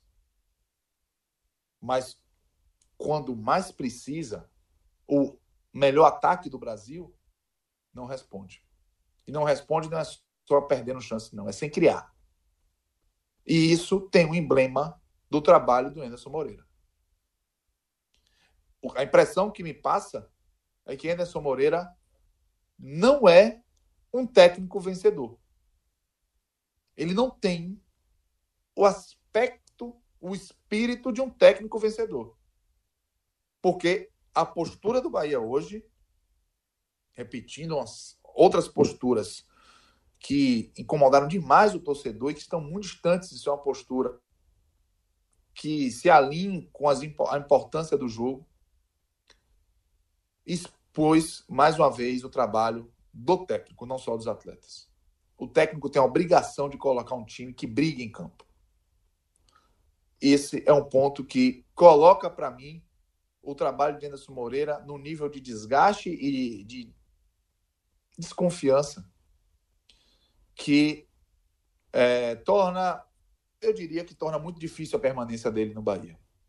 Porque os danos, Celso, são danos irreversíveis. São fracassos confirmados e irreversíveis. São fracassos que já colocam a temporada sob uma ótica de falha, sobre uma ótica de incompetência do Bahia. Bahia... A principal parte da temporada ainda está por começar, né, Cássio? Mas é, é, um começo muito ruim, né? Celso, seguinte. Dentro de todo o escopo do que o Bahia pretende para 2019, estava a confirmação. Sul-Americana, claro a confirmação dessa, desse protagonismo na região Nordeste, por conta do orçamento. Confirmar por quê? Porque o orçamento do Bahia foi disparado o maior da região. Certo? O Bahia já teve em diversos anos esse aspecto de protagonismo, anos muito distantes, no passado, de protagonismo da região. E o escopo do planejamento do Bahia era recuperar esse protagonismo com o título do Nordeste. A Sul-Americana, como você bem colocou, que deu ao torcedor um gostinho de, de quero mais por conta de 2018. E um campeonato brasileiro acima do décimo lugar. Copa do Brasil, uma boa campanha. Quartas é, é difícil, mas uma Copa do Brasil com uma boa campanha, chegando até as oitavas ali, onde chega o time da Libertadores, campeão da Copa do Nordeste, título baiano é uma cobrança, mas principalmente Copa do Nordeste e um décimo para cima do brasileiro. Hoje, com esse fracasso de primeira fase de Copa Sul-Americana, com esse fracasso de eliminação da Copa do Nordeste em primeira fase também, não tem décimo lugar certo no brasileiro que faça o Bahia olhar para essa temporada e achar que ela foi positiva. Porque o Bahia entrou nessa temporada com protagonismo, com os holofotes. Provocou isso e gostou disso. E tem que entender que isso traz também uma pressão, traz uma responsabilidade. E que o Bahia não soube lidar com essa responsabilidade. Então, a, o planejamento precisa ser refeito, o trabalho tem que ser revisto. Esse fracasso do Bahia hoje na Copa do Nordeste, para mim, da forma como aconteceu, da forma como o Bahia Principalmente isso, né? Principalmente como, como se deu o desfecho como foi hoje, como da participação hoje, do Bahia no Nordestão, né? Como foi hoje, para mim, representa uma necessidade urgente de troca de comando técnico do Bahia e necessidade urgente de revisão do elenco do Bahia. Por postura, do, a postura dos jogadores e a, e, e a responsabilidade do técnico nessa postura também não podem passar batidos diante do que o Bahia fez hoje com o seu torcedor, do que o Bahia fez hoje com a competição que priorizava e uma competição em que era amplo favorito diante de tudo que o próprio Bahia fez questão de ressaltar o tempo todo. Então, é, eu olho hoje esse fracasso, Celso, da forma como aconteceu, como algo bem provável para representar é, um provável, uma provável representação do fim da linha do trabalho de Anderson Moreira. Se ele ficar até o jogo contra o CRB, se ele treinar o jogo contra o CRB, para mim vai ser uma grande surpresa. Posso, posso ficar meu bedelho aí? Claro. Não, é, é, eu queria primeiro é, novamente dizer quanto o 45 minutos é, tem previu algumas coisas aí. Por exemplo, quando a gente quando é, saiu o telecast do áudio guia da Copa do Nordeste, eu acho que foi muito debatido no programa como o Bahia chegava a essa Copa do Nordeste como favoritaço, mais do que nunca, por conta da situação dos principais rivais regionais, Esporte e Vitória. O Esporte, por não estar disputando, mesmo que estivesse disputando, era um time que está em reconstrução, e o Vitória nesse fracasso financeiro, técnico, político. Então, o, os, os adversários mais próximos do Bahia, em situação um pouco melhor, é o Fortaleza e Ceará, que se você for pegar, existe um abismo orçamentário entre o Bahia para os, os adversários do Ceará. Então, assim, é, foi muito destacado isso, a favoritismo do Bahia nessa competição. Então, esse é o tamanho do vexame é, e, e, e, da vergonha que o torcedor do Bahia está sentindo nesse momento. O, o Bahia podia até não ter sido campeão, mas ser eliminado na primeira fase é muito, é muito para um time pelo que ele prometia. E também, é, em relação ao telecast do 45, assistindo ao jogo, que eu assisti o jogo do Bahia e Sampaio Corrêa, eu lembrei de várias coisas que Cássio falou no telecast do início do ano até aqui. Na verdade, do ano passado até aqui. O Bahia mostrou contra o Sampaio Corrêa a pior forma dele, né, o pior Bahia de Anderson Moreira. De todos os Bahias anteriores, o Bahia juntou tudo nesse jogo contra o Sampaio Corrêa. O blazer que Cássio tanto fala, o Bahia atuou os 100 minutos de jogo, tendo que ganhar para se classificar, numa letargia absurda. Parecia que o Bahia nem queria estar ali. Parecia que aquele jogo com o São Luís, os caras estavam obrigados a estar ali, sabe? Parecia que o jogo não valia nada, era cumprindo, cumprindo tabela. Foi de uma letargia que incomodou até o próprio Anderson, que brigou várias vezes pela, pela, na beira do campo por uma atitude dos jogadores em campo. E a outra questão que ficou muito evidente e que é o cenário pior de Anderson, é o tal do time arame liso. Porque o Bahia, quando ainda estava 0 a 0 no placar e o Sampaio Corrêa não dava nenhum indício de que poderia dificultar o jogo, o Bahia ficou circulando a bola, circulando, circulando, circulando e não furava, não machucava. O Bahia de Anderson, que é conhecido como um time arame liso, foi um arame liso durante o primeiro tempo inteiro, aí tomou gol no tempo, e no segundo tempo continuou arame liso. Ele continuou fora de, de, de, de sintonia, fora de, de, de qualquer tipo de qualidade técnica, tática para atacar. Então, assim, foi o pior Bahia de Anderson, a pior forma do Bahia de Anderson, tudo condensado nessa partida, e é óbvio que se não for esse momento de, de acabar com o trabalho de Anderson, dar um fim ao trabalho de Anderson no Bahia, eu não vejo outro momento. Depois de uma atuação como a que houve, do Bahia concentrar tudo o que, o que a gente aponta de ruim no trabalho de Anderson num jogo só, eu não vejo outro momento. E aí, só para completar essa questão é, da queda do Bahia e o impacto disso no campeonato, veja só o Bahia, em 2019, ele prometeu um ano dourado ao seu torcedor. Não foi algo é, que a torcida criou, foi o Bahia, enquanto instituição, ele prometeu ao torcedor que teria um ano dourado, pelo menos um ano melhor do que vinha tendo. Seria o ano de desgar, de, de, do Bahia desgarrando do resto do Nordeste. Seria o ano do Bahia se aproximar mais dos times do Sul do que ficar olhando a vizinhança aqui nordestina. Neste ano, quais eram as hipóteses do Bahia mostrar que ele estava acima de seus competidores regionais, se aproximar mais dos times do eixo Rio, São Paulo e Sul. Essas competições eram a Copa do Nordeste, como o Cássio falou, mantendo a hegemonia, na verdade confirmando a hegemonia. O Bahia que chegou a pelo menos a semifinal nos últimos quatro anos da, dessa competição, e a Copa Sul-Americana. Fora isso, o Bahia tinha nesse primeiro semestre o Campeonato Baiano, que é uma obrigação ao Bahia. E veja que restou ao Bahia justamente esse campeonato de obrigação. Se o Bahia for campeão baiano, o torcedor não vai sentir nenhum centavo de alegria. É, uma, é aquela, é aquela comemoração que talvez os jogadores em campo tenham até vergonha de fazer. Eu acho que a torcida não vai se animar com esse título baiano, ainda mais se um rival vitória é, numa final, por exemplo. Então restou ao Bahia esse campeonato. Os campeonatos que ele poderia ter feito diferença, que era a Copa do Nordeste e a Copa Sul-Americana, foram justamente, foram justamente os campeonatos em que o Bahia mais é, envergonhou o torcedor. E aí o Bahia se coloca numa situação difícil, porque para tornar esse ano dourado ainda, para compensar esse ano, ele vai ter que fazer isso os dois campeonatos em que eu vejo a maior dificuldade para ele conseguir, que é a Série A do Campeonato Brasileiro e a Copa do Brasil. De todos os campeonatos em que o Bahia poderia fazer diferença e entregar ao torcedor aquilo que ele prometeu, e que essa diretoria prometeu, os dois mais difíceis eram a Copa do Brasil e o Campeonato Brasileiro da Série A. E o Bahia vai ter que fazer isso agora. Então, veja que o Bahia ele se complicou em 2019. É por isso que é, pode ser cedo, mas eu acho que o Bahia vai passar um ano de 2019 difícil, difícil. A não ser que aconteça alguma coisa muito diferente, né? A Série A vai ter aquela, aquela, aquela campanha que o Bahia consegue fazer de meio de tabela e a Copa do Brasil não deve chegar muito longe. Então, o que vai ficar marcado são essas eliminações. O Bahia está se complicando.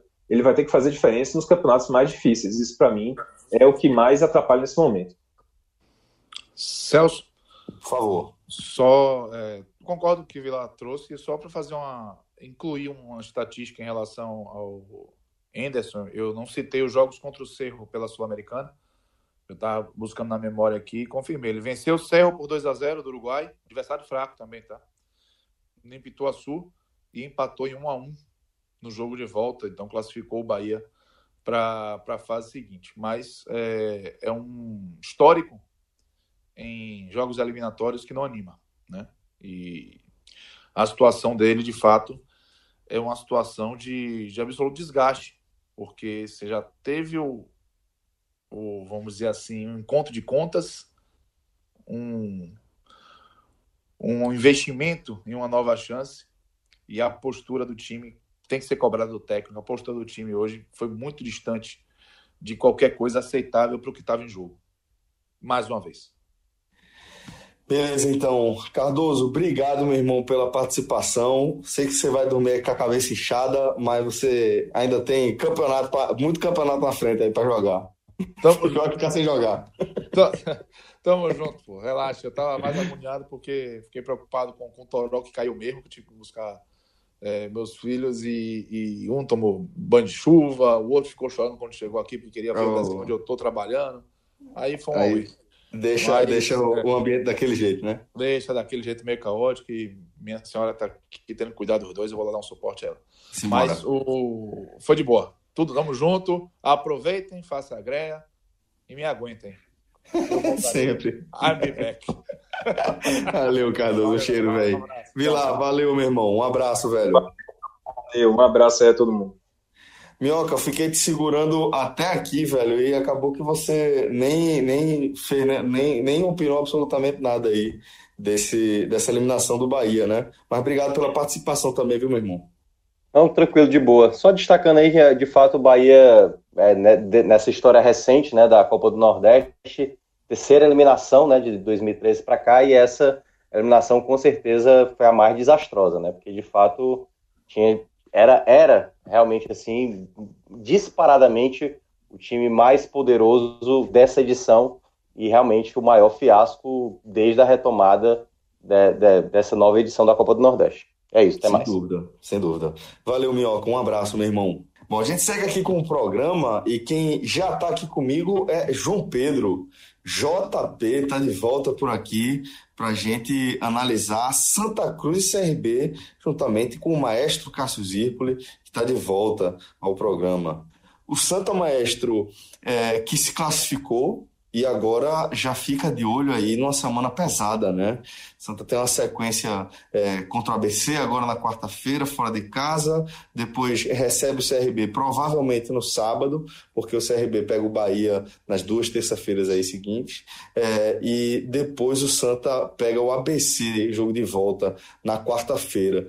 Celso, talvez agora fique é, um pouco mais plausível, embora a declaração tenha sido. A, embora o Tininho não tenha se expressado tão bem, mas agora fica mais claro em relação àquela eliminação do, do Afogados, o que representa nesse calendário. Porque em algum momento esse, aquele jogo, uma semifinal com o Náutico, pesaria. Claro que a questão de ter se expressado é justamente de o time ter sido eliminado. Então não tem, não tem nada positivo na eliminação. Mas esse calendário do Santa deixaria o time completamente sem arestas. É, e está tá meio que no limite para esse calendário. E, são, e, e, e esse que está estabelecido com esses jo dois jogos com o ABC e com esse jogo com, com o CRB, é, são jogos onde o time não tem nenhum um, um escape. É força máxima total aí. E embora tenha achado até estranho, depois é que quando foi chegando esse calendário, o Fred ficou mais atento quanto a isso, que foi fazendo mais sentido. Quando o Santa fez uma escalação mista contra o, contra o Confiança, promoveu a estreia de William Alves, botou Vitão, que já estava tão tempo afastado, de volta para o time, é, ou seja, uma zaga completamente nova, e, e fazia sentido. Confiança, primeiro, que estava fragilizado, já eliminado na competição, não oferecia tantos riscos assim, mas o que importa, e, e o, o, que chamou a atenção é porque o Santa brigava pela liderança. Mas, de qualquer forma, o Santa dependia do jogo do Fortaleza, e o Santa, mesmo com esse time misto, venceu confiança. Ou seja, ele tinha que depender do Fortaleza, que durante boa parte da tarde até Estava empatando com o ABC, mas venceu no segundo tempo, fez um gol no segundo tempo. E essa escalação de Leston é, é certamente já projetando o que vem por aí. Porque o jogo do ABC vale 1 milhão e 900 mil reais, e até não se sabe, pelo menos até esse momento, não tem qualquer é, divisão de cota. Ficou até aquela dúvida se Santo Náutico seria um caso único, mas já até vazou a informação de que, de que vai ter também Londrina e, e Botafogo da Paraíba, se eu não me engano, com um caso até diferente, onde na próxima fase, o que passar, se se classificar na outra fase, vai dar um pedacinho da outra fase. Vê? Foi até mais elaborado do que, de, do que o de Santa Cruz e Náutico. Mas até onde se sabe, não tem agora com a ABC, ou seja, 1 milhão e 900 mil ou nada. E, e esse 1 milhão, e 900, 1 milhão e 900 mil reais, ele resolve uma lacuna gigantesca que o Santa tem para esse segundo semestre. Sobretudo de qualificação técnica, que é algo necessário, pelo que a gente tem visto até agora. O time avançou em várias frentes, exceção feita ao Pernambucano na, nas quartas de final, mas avançou na Copa do Brasil na terceira fase, já está nas quartas de final da Copa do Nordeste mais uma vez. Mas há um, há um deficiências técnicas na, na equipe que, que podem ser corrigidas e, sobretudo, se tiver investimento, ou seja, e esse investimento vai ser capitalizado no ABC. Muito mais, inclusive, do que nas quartas de final contra o CRB. Embora o jogo seja um jogo só e seja no Arruda, mas olha a diferença. O ida e volta com o ABC vale 1 milhão e 900 mil e é, o jogo com o CRB vale 375 mil. A diferença é gigantesca. Agora, assim, tem a questão esportiva, e é daí que vem aquela questão do Pernambucano. O Pernambucano vale um real passar de fase. E na fase seguinte, contra o Náutico, o Santa não ganharia nada porque o mando seria do Náutico. E a renda é toda do mandante. Mas na questão esportiva, é óbvio que se perde. Então, se financeiramente a Copa do Brasil vale muito, nessa questão da Copa do Nordeste, abre-se um caminho para o Santa voltar a brigar pelo título da Copa do Nordeste, que conquistou em 2016, e, e pela forma como caminha o Grupo A, de, de repente até brigar por isso porque ele tem, ele vai jogar em casa nas quartas de final, um jogo duro, o Santa na Série C, o CRB na Série B, é um time muito chato, time que tem seis empates e oito rodadas, mas é, tem, vai ter a vantagem do Arruda. E se passa, pode até jogar no Arruda de novo, se o Vitória eliminar o Fortaleza ou se o Fortaleza passar pelo Vitória sem ser vencendo, ou seja, nos pênaltis. Não é nada impossível. De, ou seja, de três resultados. Se o Santa vencer o CRB, claro, o Santa tem que vencer o CRB. Se o Santa vencer o CRB, dos três resultados do outro confronto, dois são favoráveis ao Santa. O único que não é é o Fortaleza passar vencendo. Assim, dos resultados da, da partida. Então, tem uma possibilidade de até uma semifinal também ser no Arruda. Ou seja, abre-se um caminho para algo maior. Mas não tem, como, não tem como ignorar nesse momento o ABC. É algo que Leston, e isso eu não estou falando nem de, nem de foco, porque eu acho que o foco é total. O que tinha para de, de jogar sem foco, de tão não tão interessado assim, já passou. Nesse momento, eu acho que é, é foco total. Mas a questão física da equipe, e o Santa Cruz é um time que há bastante tempo não joga com o time principal, podemos dizer assim. Dani Moraes não joga há muito tempo. Marcos Martins voltou algumas rodadas. O, o, a, a, cabeça de área fica modificando o tempo todo. É, Pipicora joga, agora não joga, se bem que foi muita questão de, de mais de suspensão. Então, a figura do time principal do Santa, que em algum momento deu resultado, esse time já há algum tempo não joga. Então, e nesse, e nesse momento é, é interessante que isso aconteça, mas e se isso acontecer, ele jogará essas três partidas. Porque, entre outros, entre outros pontos, porque poupou nesse jogo com, com confiança. É, é, é, uma benesse do que foi feito nessa partida. Achei, no final, de, depois que analisou isso tudo, achei uma medida muito correta. Mas a partir de agora é uma semana dura para o Santa, onde a torcida tem. É, um, os dois jogos decisivos né, são, são no Arruda, porque a ida é em Natal e a volta é no Recife. Ou seja, o jogo de volta no Recife contra a BC e o, o jogo único contra o CRB no Recife. A torcida do Santa, que nesse, até agora passou de 10 mil só em dois clássicos, um contra o Santa e um, um contra o Náutico e outro contra o Esporte, ela vai ter um papel um pouco mais importante, porque o Santa Cruz precisa, vai precisar um pouco do mando de campo. E são dois adversários que tendem a fazer um pouco mais, a exigir um pouco mais do que o Santa, do que foi o Confiança, do que foi o Afogados. É, ou seja, é uma grande salada, né? Ou seja, o Santa precisa da atmosfera do Arruda, precisa voltar a ter o time que ele não vem tendo.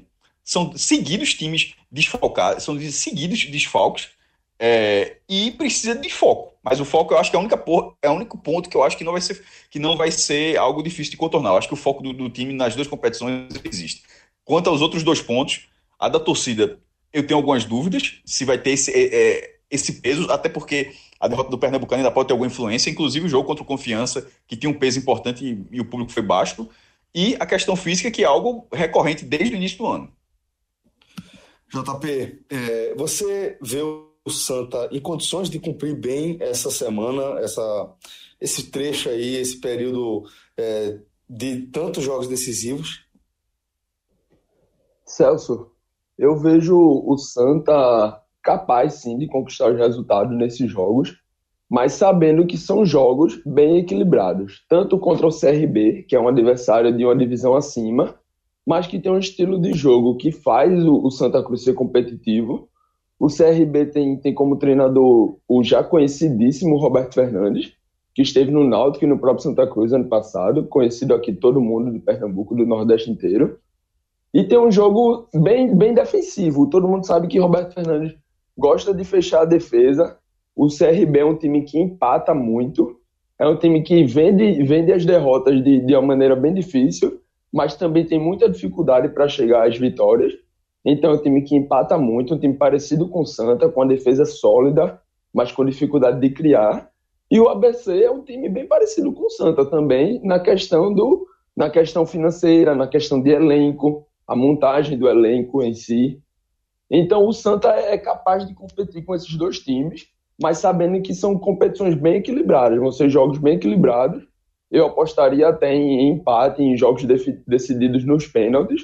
Não acho que seja difícil, acho até que seja o caminho mais provável mas saber que tem que fazer uma semana tranquila. Como o mestre já salientou, eu achei uma decisão muito boa de poupar os principais jogadores, Pipico, por exemplo, é, até o goleiro Anderson, a, a, defesa que vinha jogando, promovendo a estreia de, de William Alves, de Carlos Renato, que foi o lateral esquerdo que jogou, estreou muito bem. É, já se torna uma opção para essa sequência de, jo de, de jogos importantes. E e o Santa sabia que o Confiança vinha com time, time misto ali, time de reserva com alguns jogadores da base.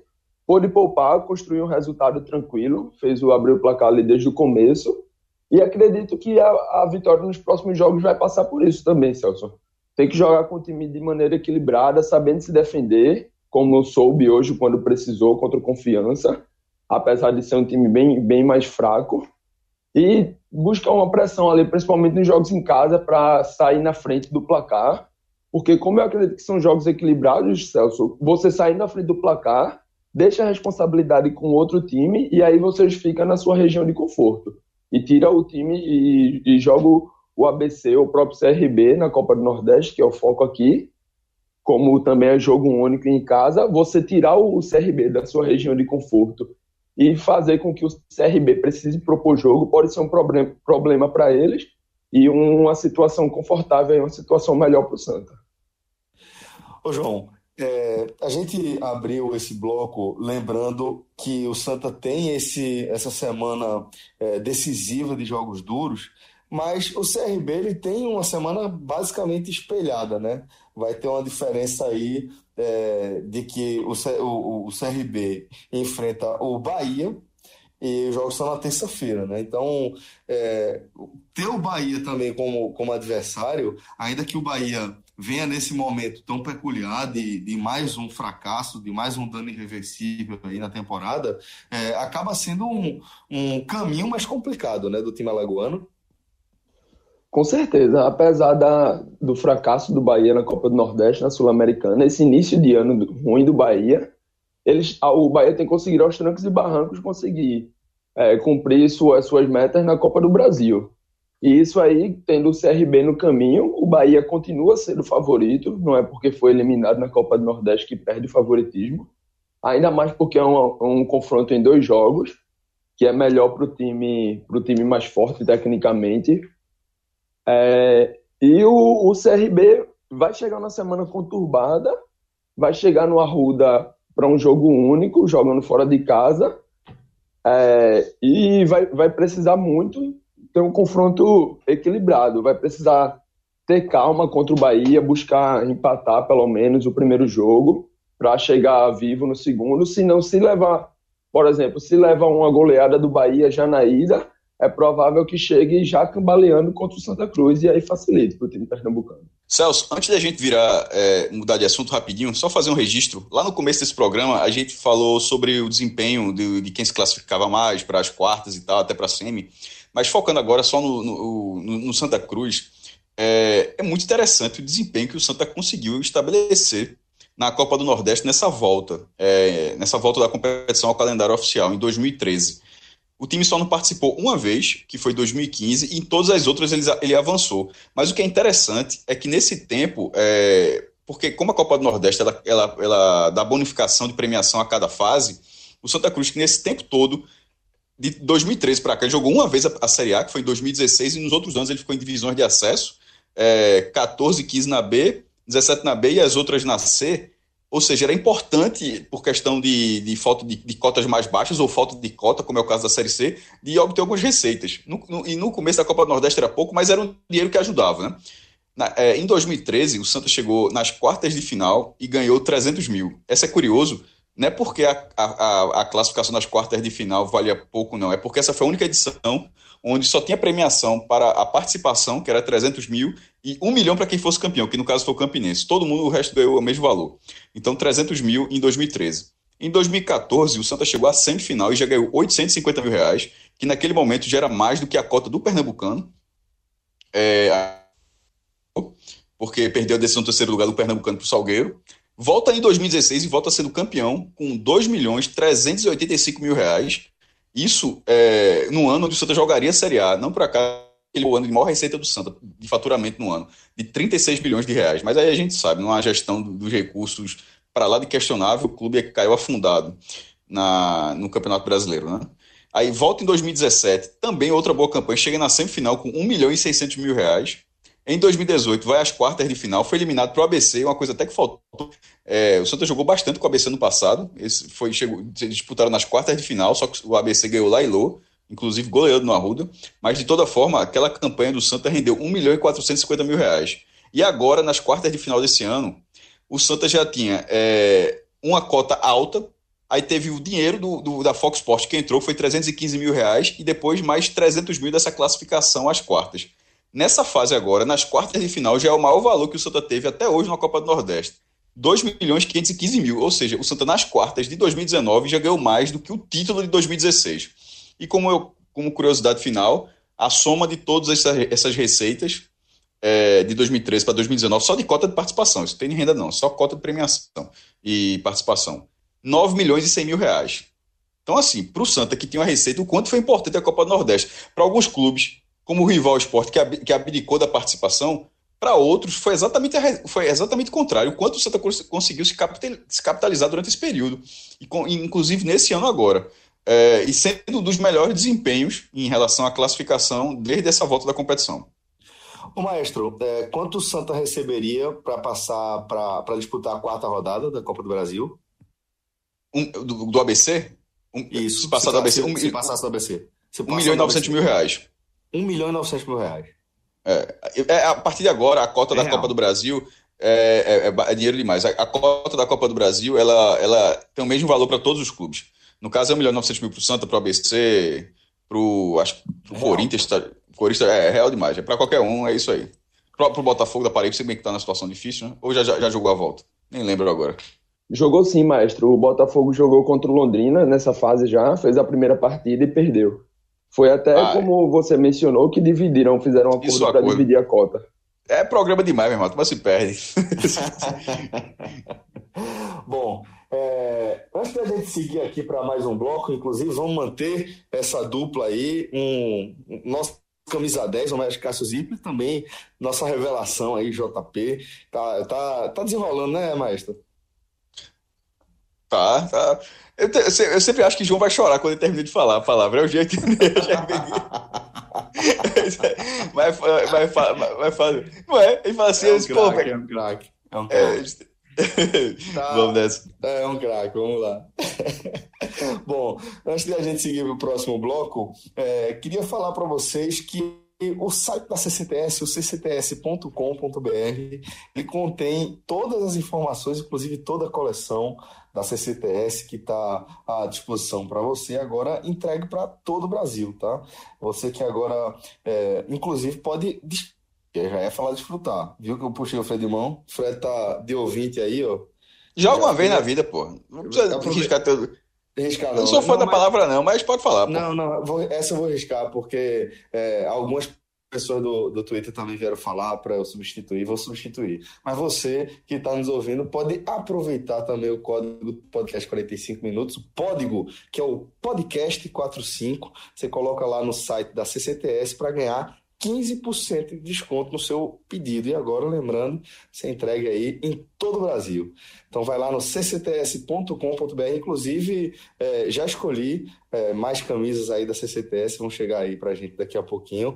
É, cada modelo, porra, porra, muito bacana, muito bacana mesmo. Camisa polo, tem camisa básica, para o dia a dia. É, tem calça, tem sapato, acessório. Então, vai lá na CCTS, ccts.com.br, para você escolher o seu e sair ainda na boa com o código da gente, o podcast 45. Agora sim, vamos seguir para o último bloco aqui desse nosso super programa, que eu acho que já vai em, em cinco horas de duração. É, a gente vai falar agora, mestre. Chegou a hora de falar de Botafogo CSA. Tem, não, tem, tem, tem o que falar. É um confronto interessantíssimo. Era bom João aqui, inclusive, né? João outro, João, João, João, João de Andrade. É, mas esse confronto é interessantíssimo porque são dois clubes que buscam um, um desempenho melhor nessa, na Copa do Nordeste. Estava falando agora, para você tá, que estava escutando, tem muita gente que vai pegando só parte, né? Mas estava falando do Santa, que, por exemplo, jogou seis das, das sete vezes jogou as quartas de final. Aqui é o contrário. É, o Botafogo da Paraíba e o CSA, cada um só jogou uma vez. Essa vai ser a segunda vez, é a segunda vez que os dois passam de fase nesse retorno da Copa do Nordeste, né? De 2013 para cá. O Botafogo, é, o CSA jogou uma vez em 2014, perdeu para o esporte, é, foi eliminado pelo esporte. Detalhe, o CSA não jogou nem a Copa do Nordeste, nem em 2013, nem em 2015, nem em 2016, porque nem chegava na final do estadual, estava lá embaixo. Aí começa aquela ascensão meteórica do brasileiro, com três acessos seguidos, está na Série A, já está nas quartas da Copa do Nordeste, já, já ressurgindo. Nos últimos dois anos, 17 18, o CSA tinha ficado na fase de grupos.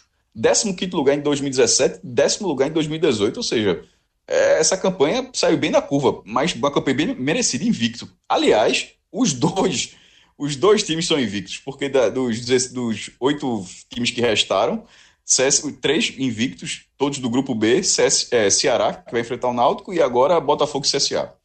Sobre o Botafogo, em relação ao histórico, o Botafogo não jogou em 2013, ano em que o rival Campinense foi campeão, e aí botou uma pressão gigantesca, embora naquele mesmo ano o Botafogo tenha sido campeão da Série D, mas acho o título da, da Copa do Nordeste mais importante. Aí, desde então, o, o, Botafogo foi fase de grupos em 14, 15, 16 e 17, ficando, respectivamente, 13º, 20 15 e 17 Só campanhas, é, só coadjuvantes na competição. Aí, aí, em 2018, conseguiu passar de fase finalmente, mas acabou eliminado pelo Bahia. E agora volta a fazer uma campanha, volta a passar de fase, uma campanha incrível. É, teve até a chance de liderar o grupo. Ele vinha de cinco vitórias seguidas mas é, precisava, caso tivesse vencido na, na última rodada, tivesse vencido a sexta seguida, ele teria terminado na liderança. Mas de fato o jogo era bem complicado, porque era pegar o CRB no Rei Pelé e um CRB que também buscava a classificação. E um CRB que é gigante empate, ou seja, e terminou empatado o jogo, né? foi o sexto empate do CRB. Enquanto isso, o CSA ele passou um aperreio grande, que assim havia um riscozinho porque acho que todo mundo sabia que, os, que o Altos ia jogar turbinado por, por, por Mala Branca, por incentivo financeiro para tentar tirar ponto do CSA. Nem adiantaria, porque o Bahia perdeu o jogo do, do, do Sampaio, mesmo que o CSA tivesse perdido, teria, é, teria passado, né? O ABC também foi derrotado. Mas o CSA acabou virando a partida. Primeiro porque tem um time mais qualificado pelo, pelo Altos, porque não é porque o Altos tem um incentivo financeiro que ia dar resultado, senão teria se classificado. E foi o lanterna do grupo A que não fez ponto. O Altos fez dois pontos no campeonato inteiro. A CSA acaba virando essa partida e se impõe para fazer um jogo interessantíssimo. É, desse jogo, eu coloquei até o, no blog, eu coloquei posts sobre essa, essa rodada final, Celso. E nos pitacos, eu coloquei três vitórias dos mandantes, é, no caso, Ceará sobre o Náutico, Fortaleza sobre o Vitória e Santa sobre o CRB. E é pitaco só, viu, galera? Só pitaco. E esse jogo, curiosamente, embora o Botafogo venha com uma campanha excelente e tenha, vinha tendo bons públicos, com 9, 10 mil torcedores no Almeidão, que, assim, no âmbito geral da Copa do Nordeste, são públicos bons, esse foi o único jogo que eu coloquei o visitante. É, o, o visitante como classificado. Porque esse CSA que chega para esse momento da competição já é diferente daquele do início do ano, com aquele caminhão de jogadores, que inclusive alguns já saíram, outros chegaram, por exemplo, quem chegou durante Ronaldo Alves, por exemplo, é, teve, é, e isso, até porque o CSA precisava de uma remontagem gigantesca, que ela aconteceria. Mas aquele caminhão de jogadores que assustou no início do ano, aquilo ali já começou a refinar. Então, nesse momento, é um time com investimento maior do que o, do que o Botafogo, porque seria natural. O, o orçamento do CSA para 2019 é de 40 milhões de reais. Veja só, eu falei há pouco que o Santa, no seu maior faturamento, foi 36. O Santa Cruz é um clube com potencial de captação de receita muito, na minha opinião, muito maior do que o CSA. Mas calhou de ser nesse ano com novos contratos e tal, novas formas de investimento. O CSA tem um, um, um orçamento maior do que o do Santa, do que o Santa de três anos atrás. E o Botafogo não. O Botafogo é um orçamento da, da Série C. é um clube que, que encaixou, que vem com alguns anos, já vem com um princípio de, de, de organização financeira, mas que na hora que vai com a dividida dessa, tá um, tá um degrau abaixo. Então, nesse momento, com o CSA crescendo, eu acho que pode. Primeiro, é um jogo interessantíssimo, mas aqui é o único que eu boto o visitante com alguma chance de. com a chance maior de passar. Vou pedir licença aqui para discordar do maestro, viu? Se tem uma Pelo coisa. amor de Deus. Isso aqui, isso aqui não é pra. Isso aqui não é pra todo mundo concordar, não. A, a lógica é justamente essa, pô. Dá, JP. Não, é pra- não faça isso mais, não. Simplesmente discorde. Pronto, vamos embora. Se tem uma coisa que eu respeito muito no futebol, é o tal do momento. E o momento do Botafogo é muito bom, principalmente na Copa do Nordeste. Eu lembro até algumas rodadas atrás, estava aqui em casa conversando com meu irmão durante o dia, e ele ia fazer aquela velha aposta no futebol e tal. Eu olhei uma aposta dele, tinha lá o Vitória ganhando do Botafogo, e eu disse para ele que ele ia perder dinheiro. Aí no mesmo dia ele resolveu que não iria fazer mais aposta, não fez, e o Botafogo foi lá e ganhou do Vitória. E assim, Ele não eu, apostou, porra, no Botafogo, velho? não, apo- não apostou, ele ia apostar no Vitória, eu disse pra não Então, apostar e ele ele? Ele ficou no meio do caminho, né? Tu não foi, ficou no meio ele do caminho, ficou no meio do caminho. Aí, e assim, apesar, é como eu gosto muito do que Fred falou nos últimos dias, que o, o CSA, apesar de estar na Série A, não tem um time de Série A. Isso é nítido, todo mundo que vem acompanhando sabe, sabe que o sarrafo da Série A é muito mais alto. Mas hoje o CSA, pelo menos, já tem um time de série, de série B. Um time que, se entrar na Série B, compete. Já se reforçou, trouxe o Ronaldo Alves, Cassiano, que para o nível de Série B seria é um dos artilheiros, briga aí. Tem Manga Escobar, de Bira jogando bem. Mas o momento do Botafogo é muito bom. Marco Aurélio vem num momento muito bom fazendo gols. Olha, João, eu acho que são momentos equivalentes. Os dois times, são- os dois times estão invictos, assim, não tem. é, o Botafogo ele pode ele pode estar porque ele vem ele vem numa regularidade desde da temporada e o CSA mesmo invicto da competição, mas da forma como ele começou ele começou pior. Mas é, o- o momento do Botafogo assim ser melhor eu não vejo como algo que seja tão determinante não, porque eu vejo no mínimo uma equivalência nisso aí. Não, então, mas assim, eu vou exatamente por esse prin- princípio. Na lógica, um time de Série A contra um de Série C, você, todo mundo vai no de Série A. Mas o momento do time de Série C é, é bom, joga em casa também, e acho que é o que traz o equilíbrio desse confronto. Eu não colocaria minha aposta aí, eu tô mais pro empate ou pro Botafogo mesmo. Se for tiver que apostar no escolhe ou morre vitória, eu iria na vitória do Botafogo. Até por jogar em casa, Como ninguém com como a ninguém tem a vantagem do regularidade na empate. temporada. Exato. Mas acho que vai ser, um, como você já falou também, acho que vai ser um bom confronto para todo mundo ficar de olho aí. Quem puder assistir, vai ser, vai ser legal de se acompanhar. Pois bem, certamente será um bom confronto, como teremos outros bons confrontos aí nessas quartas de final do Nordestão. Foi um programa longo, com muitos integrantes, acho que oito Alguém te substituiu? Oi? Não, tô aqui do começo ao fim. tô nessa maratona, maestro. É, o- é o Cadê, famoso- cadê Fred? E Fred participou em algum momento. Fre- Fred tá meio de ouvinte. É, a É internet, mesmo, é? é, a internet dele tá meio, meio... Ele jogou essa, foi. Ah, veja, é, ele está em Gravatar. E eu imagino que a acústica não seja muito favorável a Figueiredo, entendeu? Eu imagino que ele tenha jogado essa da internet para dizer que, ó, São, porque são coisas apoio. Um é a internet, outra coisa coisa. é, não poder é falar. acústica. É. Outra coisa é você- vontade, você né? Captou, captou, captou. Você entendeu o espírito do negócio. Outra coisa é vontade, né? Vontade, é foda. Verdade, pô. O bicho fez a pauta, pô. Aquilo fez de tarde. Fez de tarde. Aí 15 joga de noite. Aí só a pede, pede, 15 pede, minutos, pede cinco minutos pra todo mundo achar que ele tá escrevendo, depois manda. É, meu irmão. A táticazinha, 40 anos de idade, uma hora uma decora. Agora, veja, mestre, neste momento, pode olhar para a tela do seu celular. Aliás, você Eu não vai tenho como. Você saiu, é. Mas, mas é, ele tá, ele tá aqui, ele tá no mudo, ele tá lhe ouvindo. Pode Ele tá nesse momento, ele tá, ele, peraí, peraí, ele Tá tá nesse momento. agora, Ele tá, agora. ele, ele tá nesse chat aqui. É, nesse, neste Fred, agora, agora. Quer dizer, Fred, agora. quer dizer, Fred, que eu posso falar o que eu quiser e tu não vai responder, é isso? A acústica, a acústica é ruim, mano. Ô, jovem, que é isso? Pô, a acústica Eu não. Desculpa, a conexão é ruim. A conexão, pronto. pô. A conexão lá em Gravatar não Olha que tortura. O, ca- ó, meu irmão, o cara dizer que ele tá ouvindo agora e não pode fazer nada. Que coisa maravilhosa, rapaz. Um forte Eu, abraço a eu, todos, eu, eu, eu tenho- eu tenho tanta coisa pra falar que eu prefiro não falar nada, velho.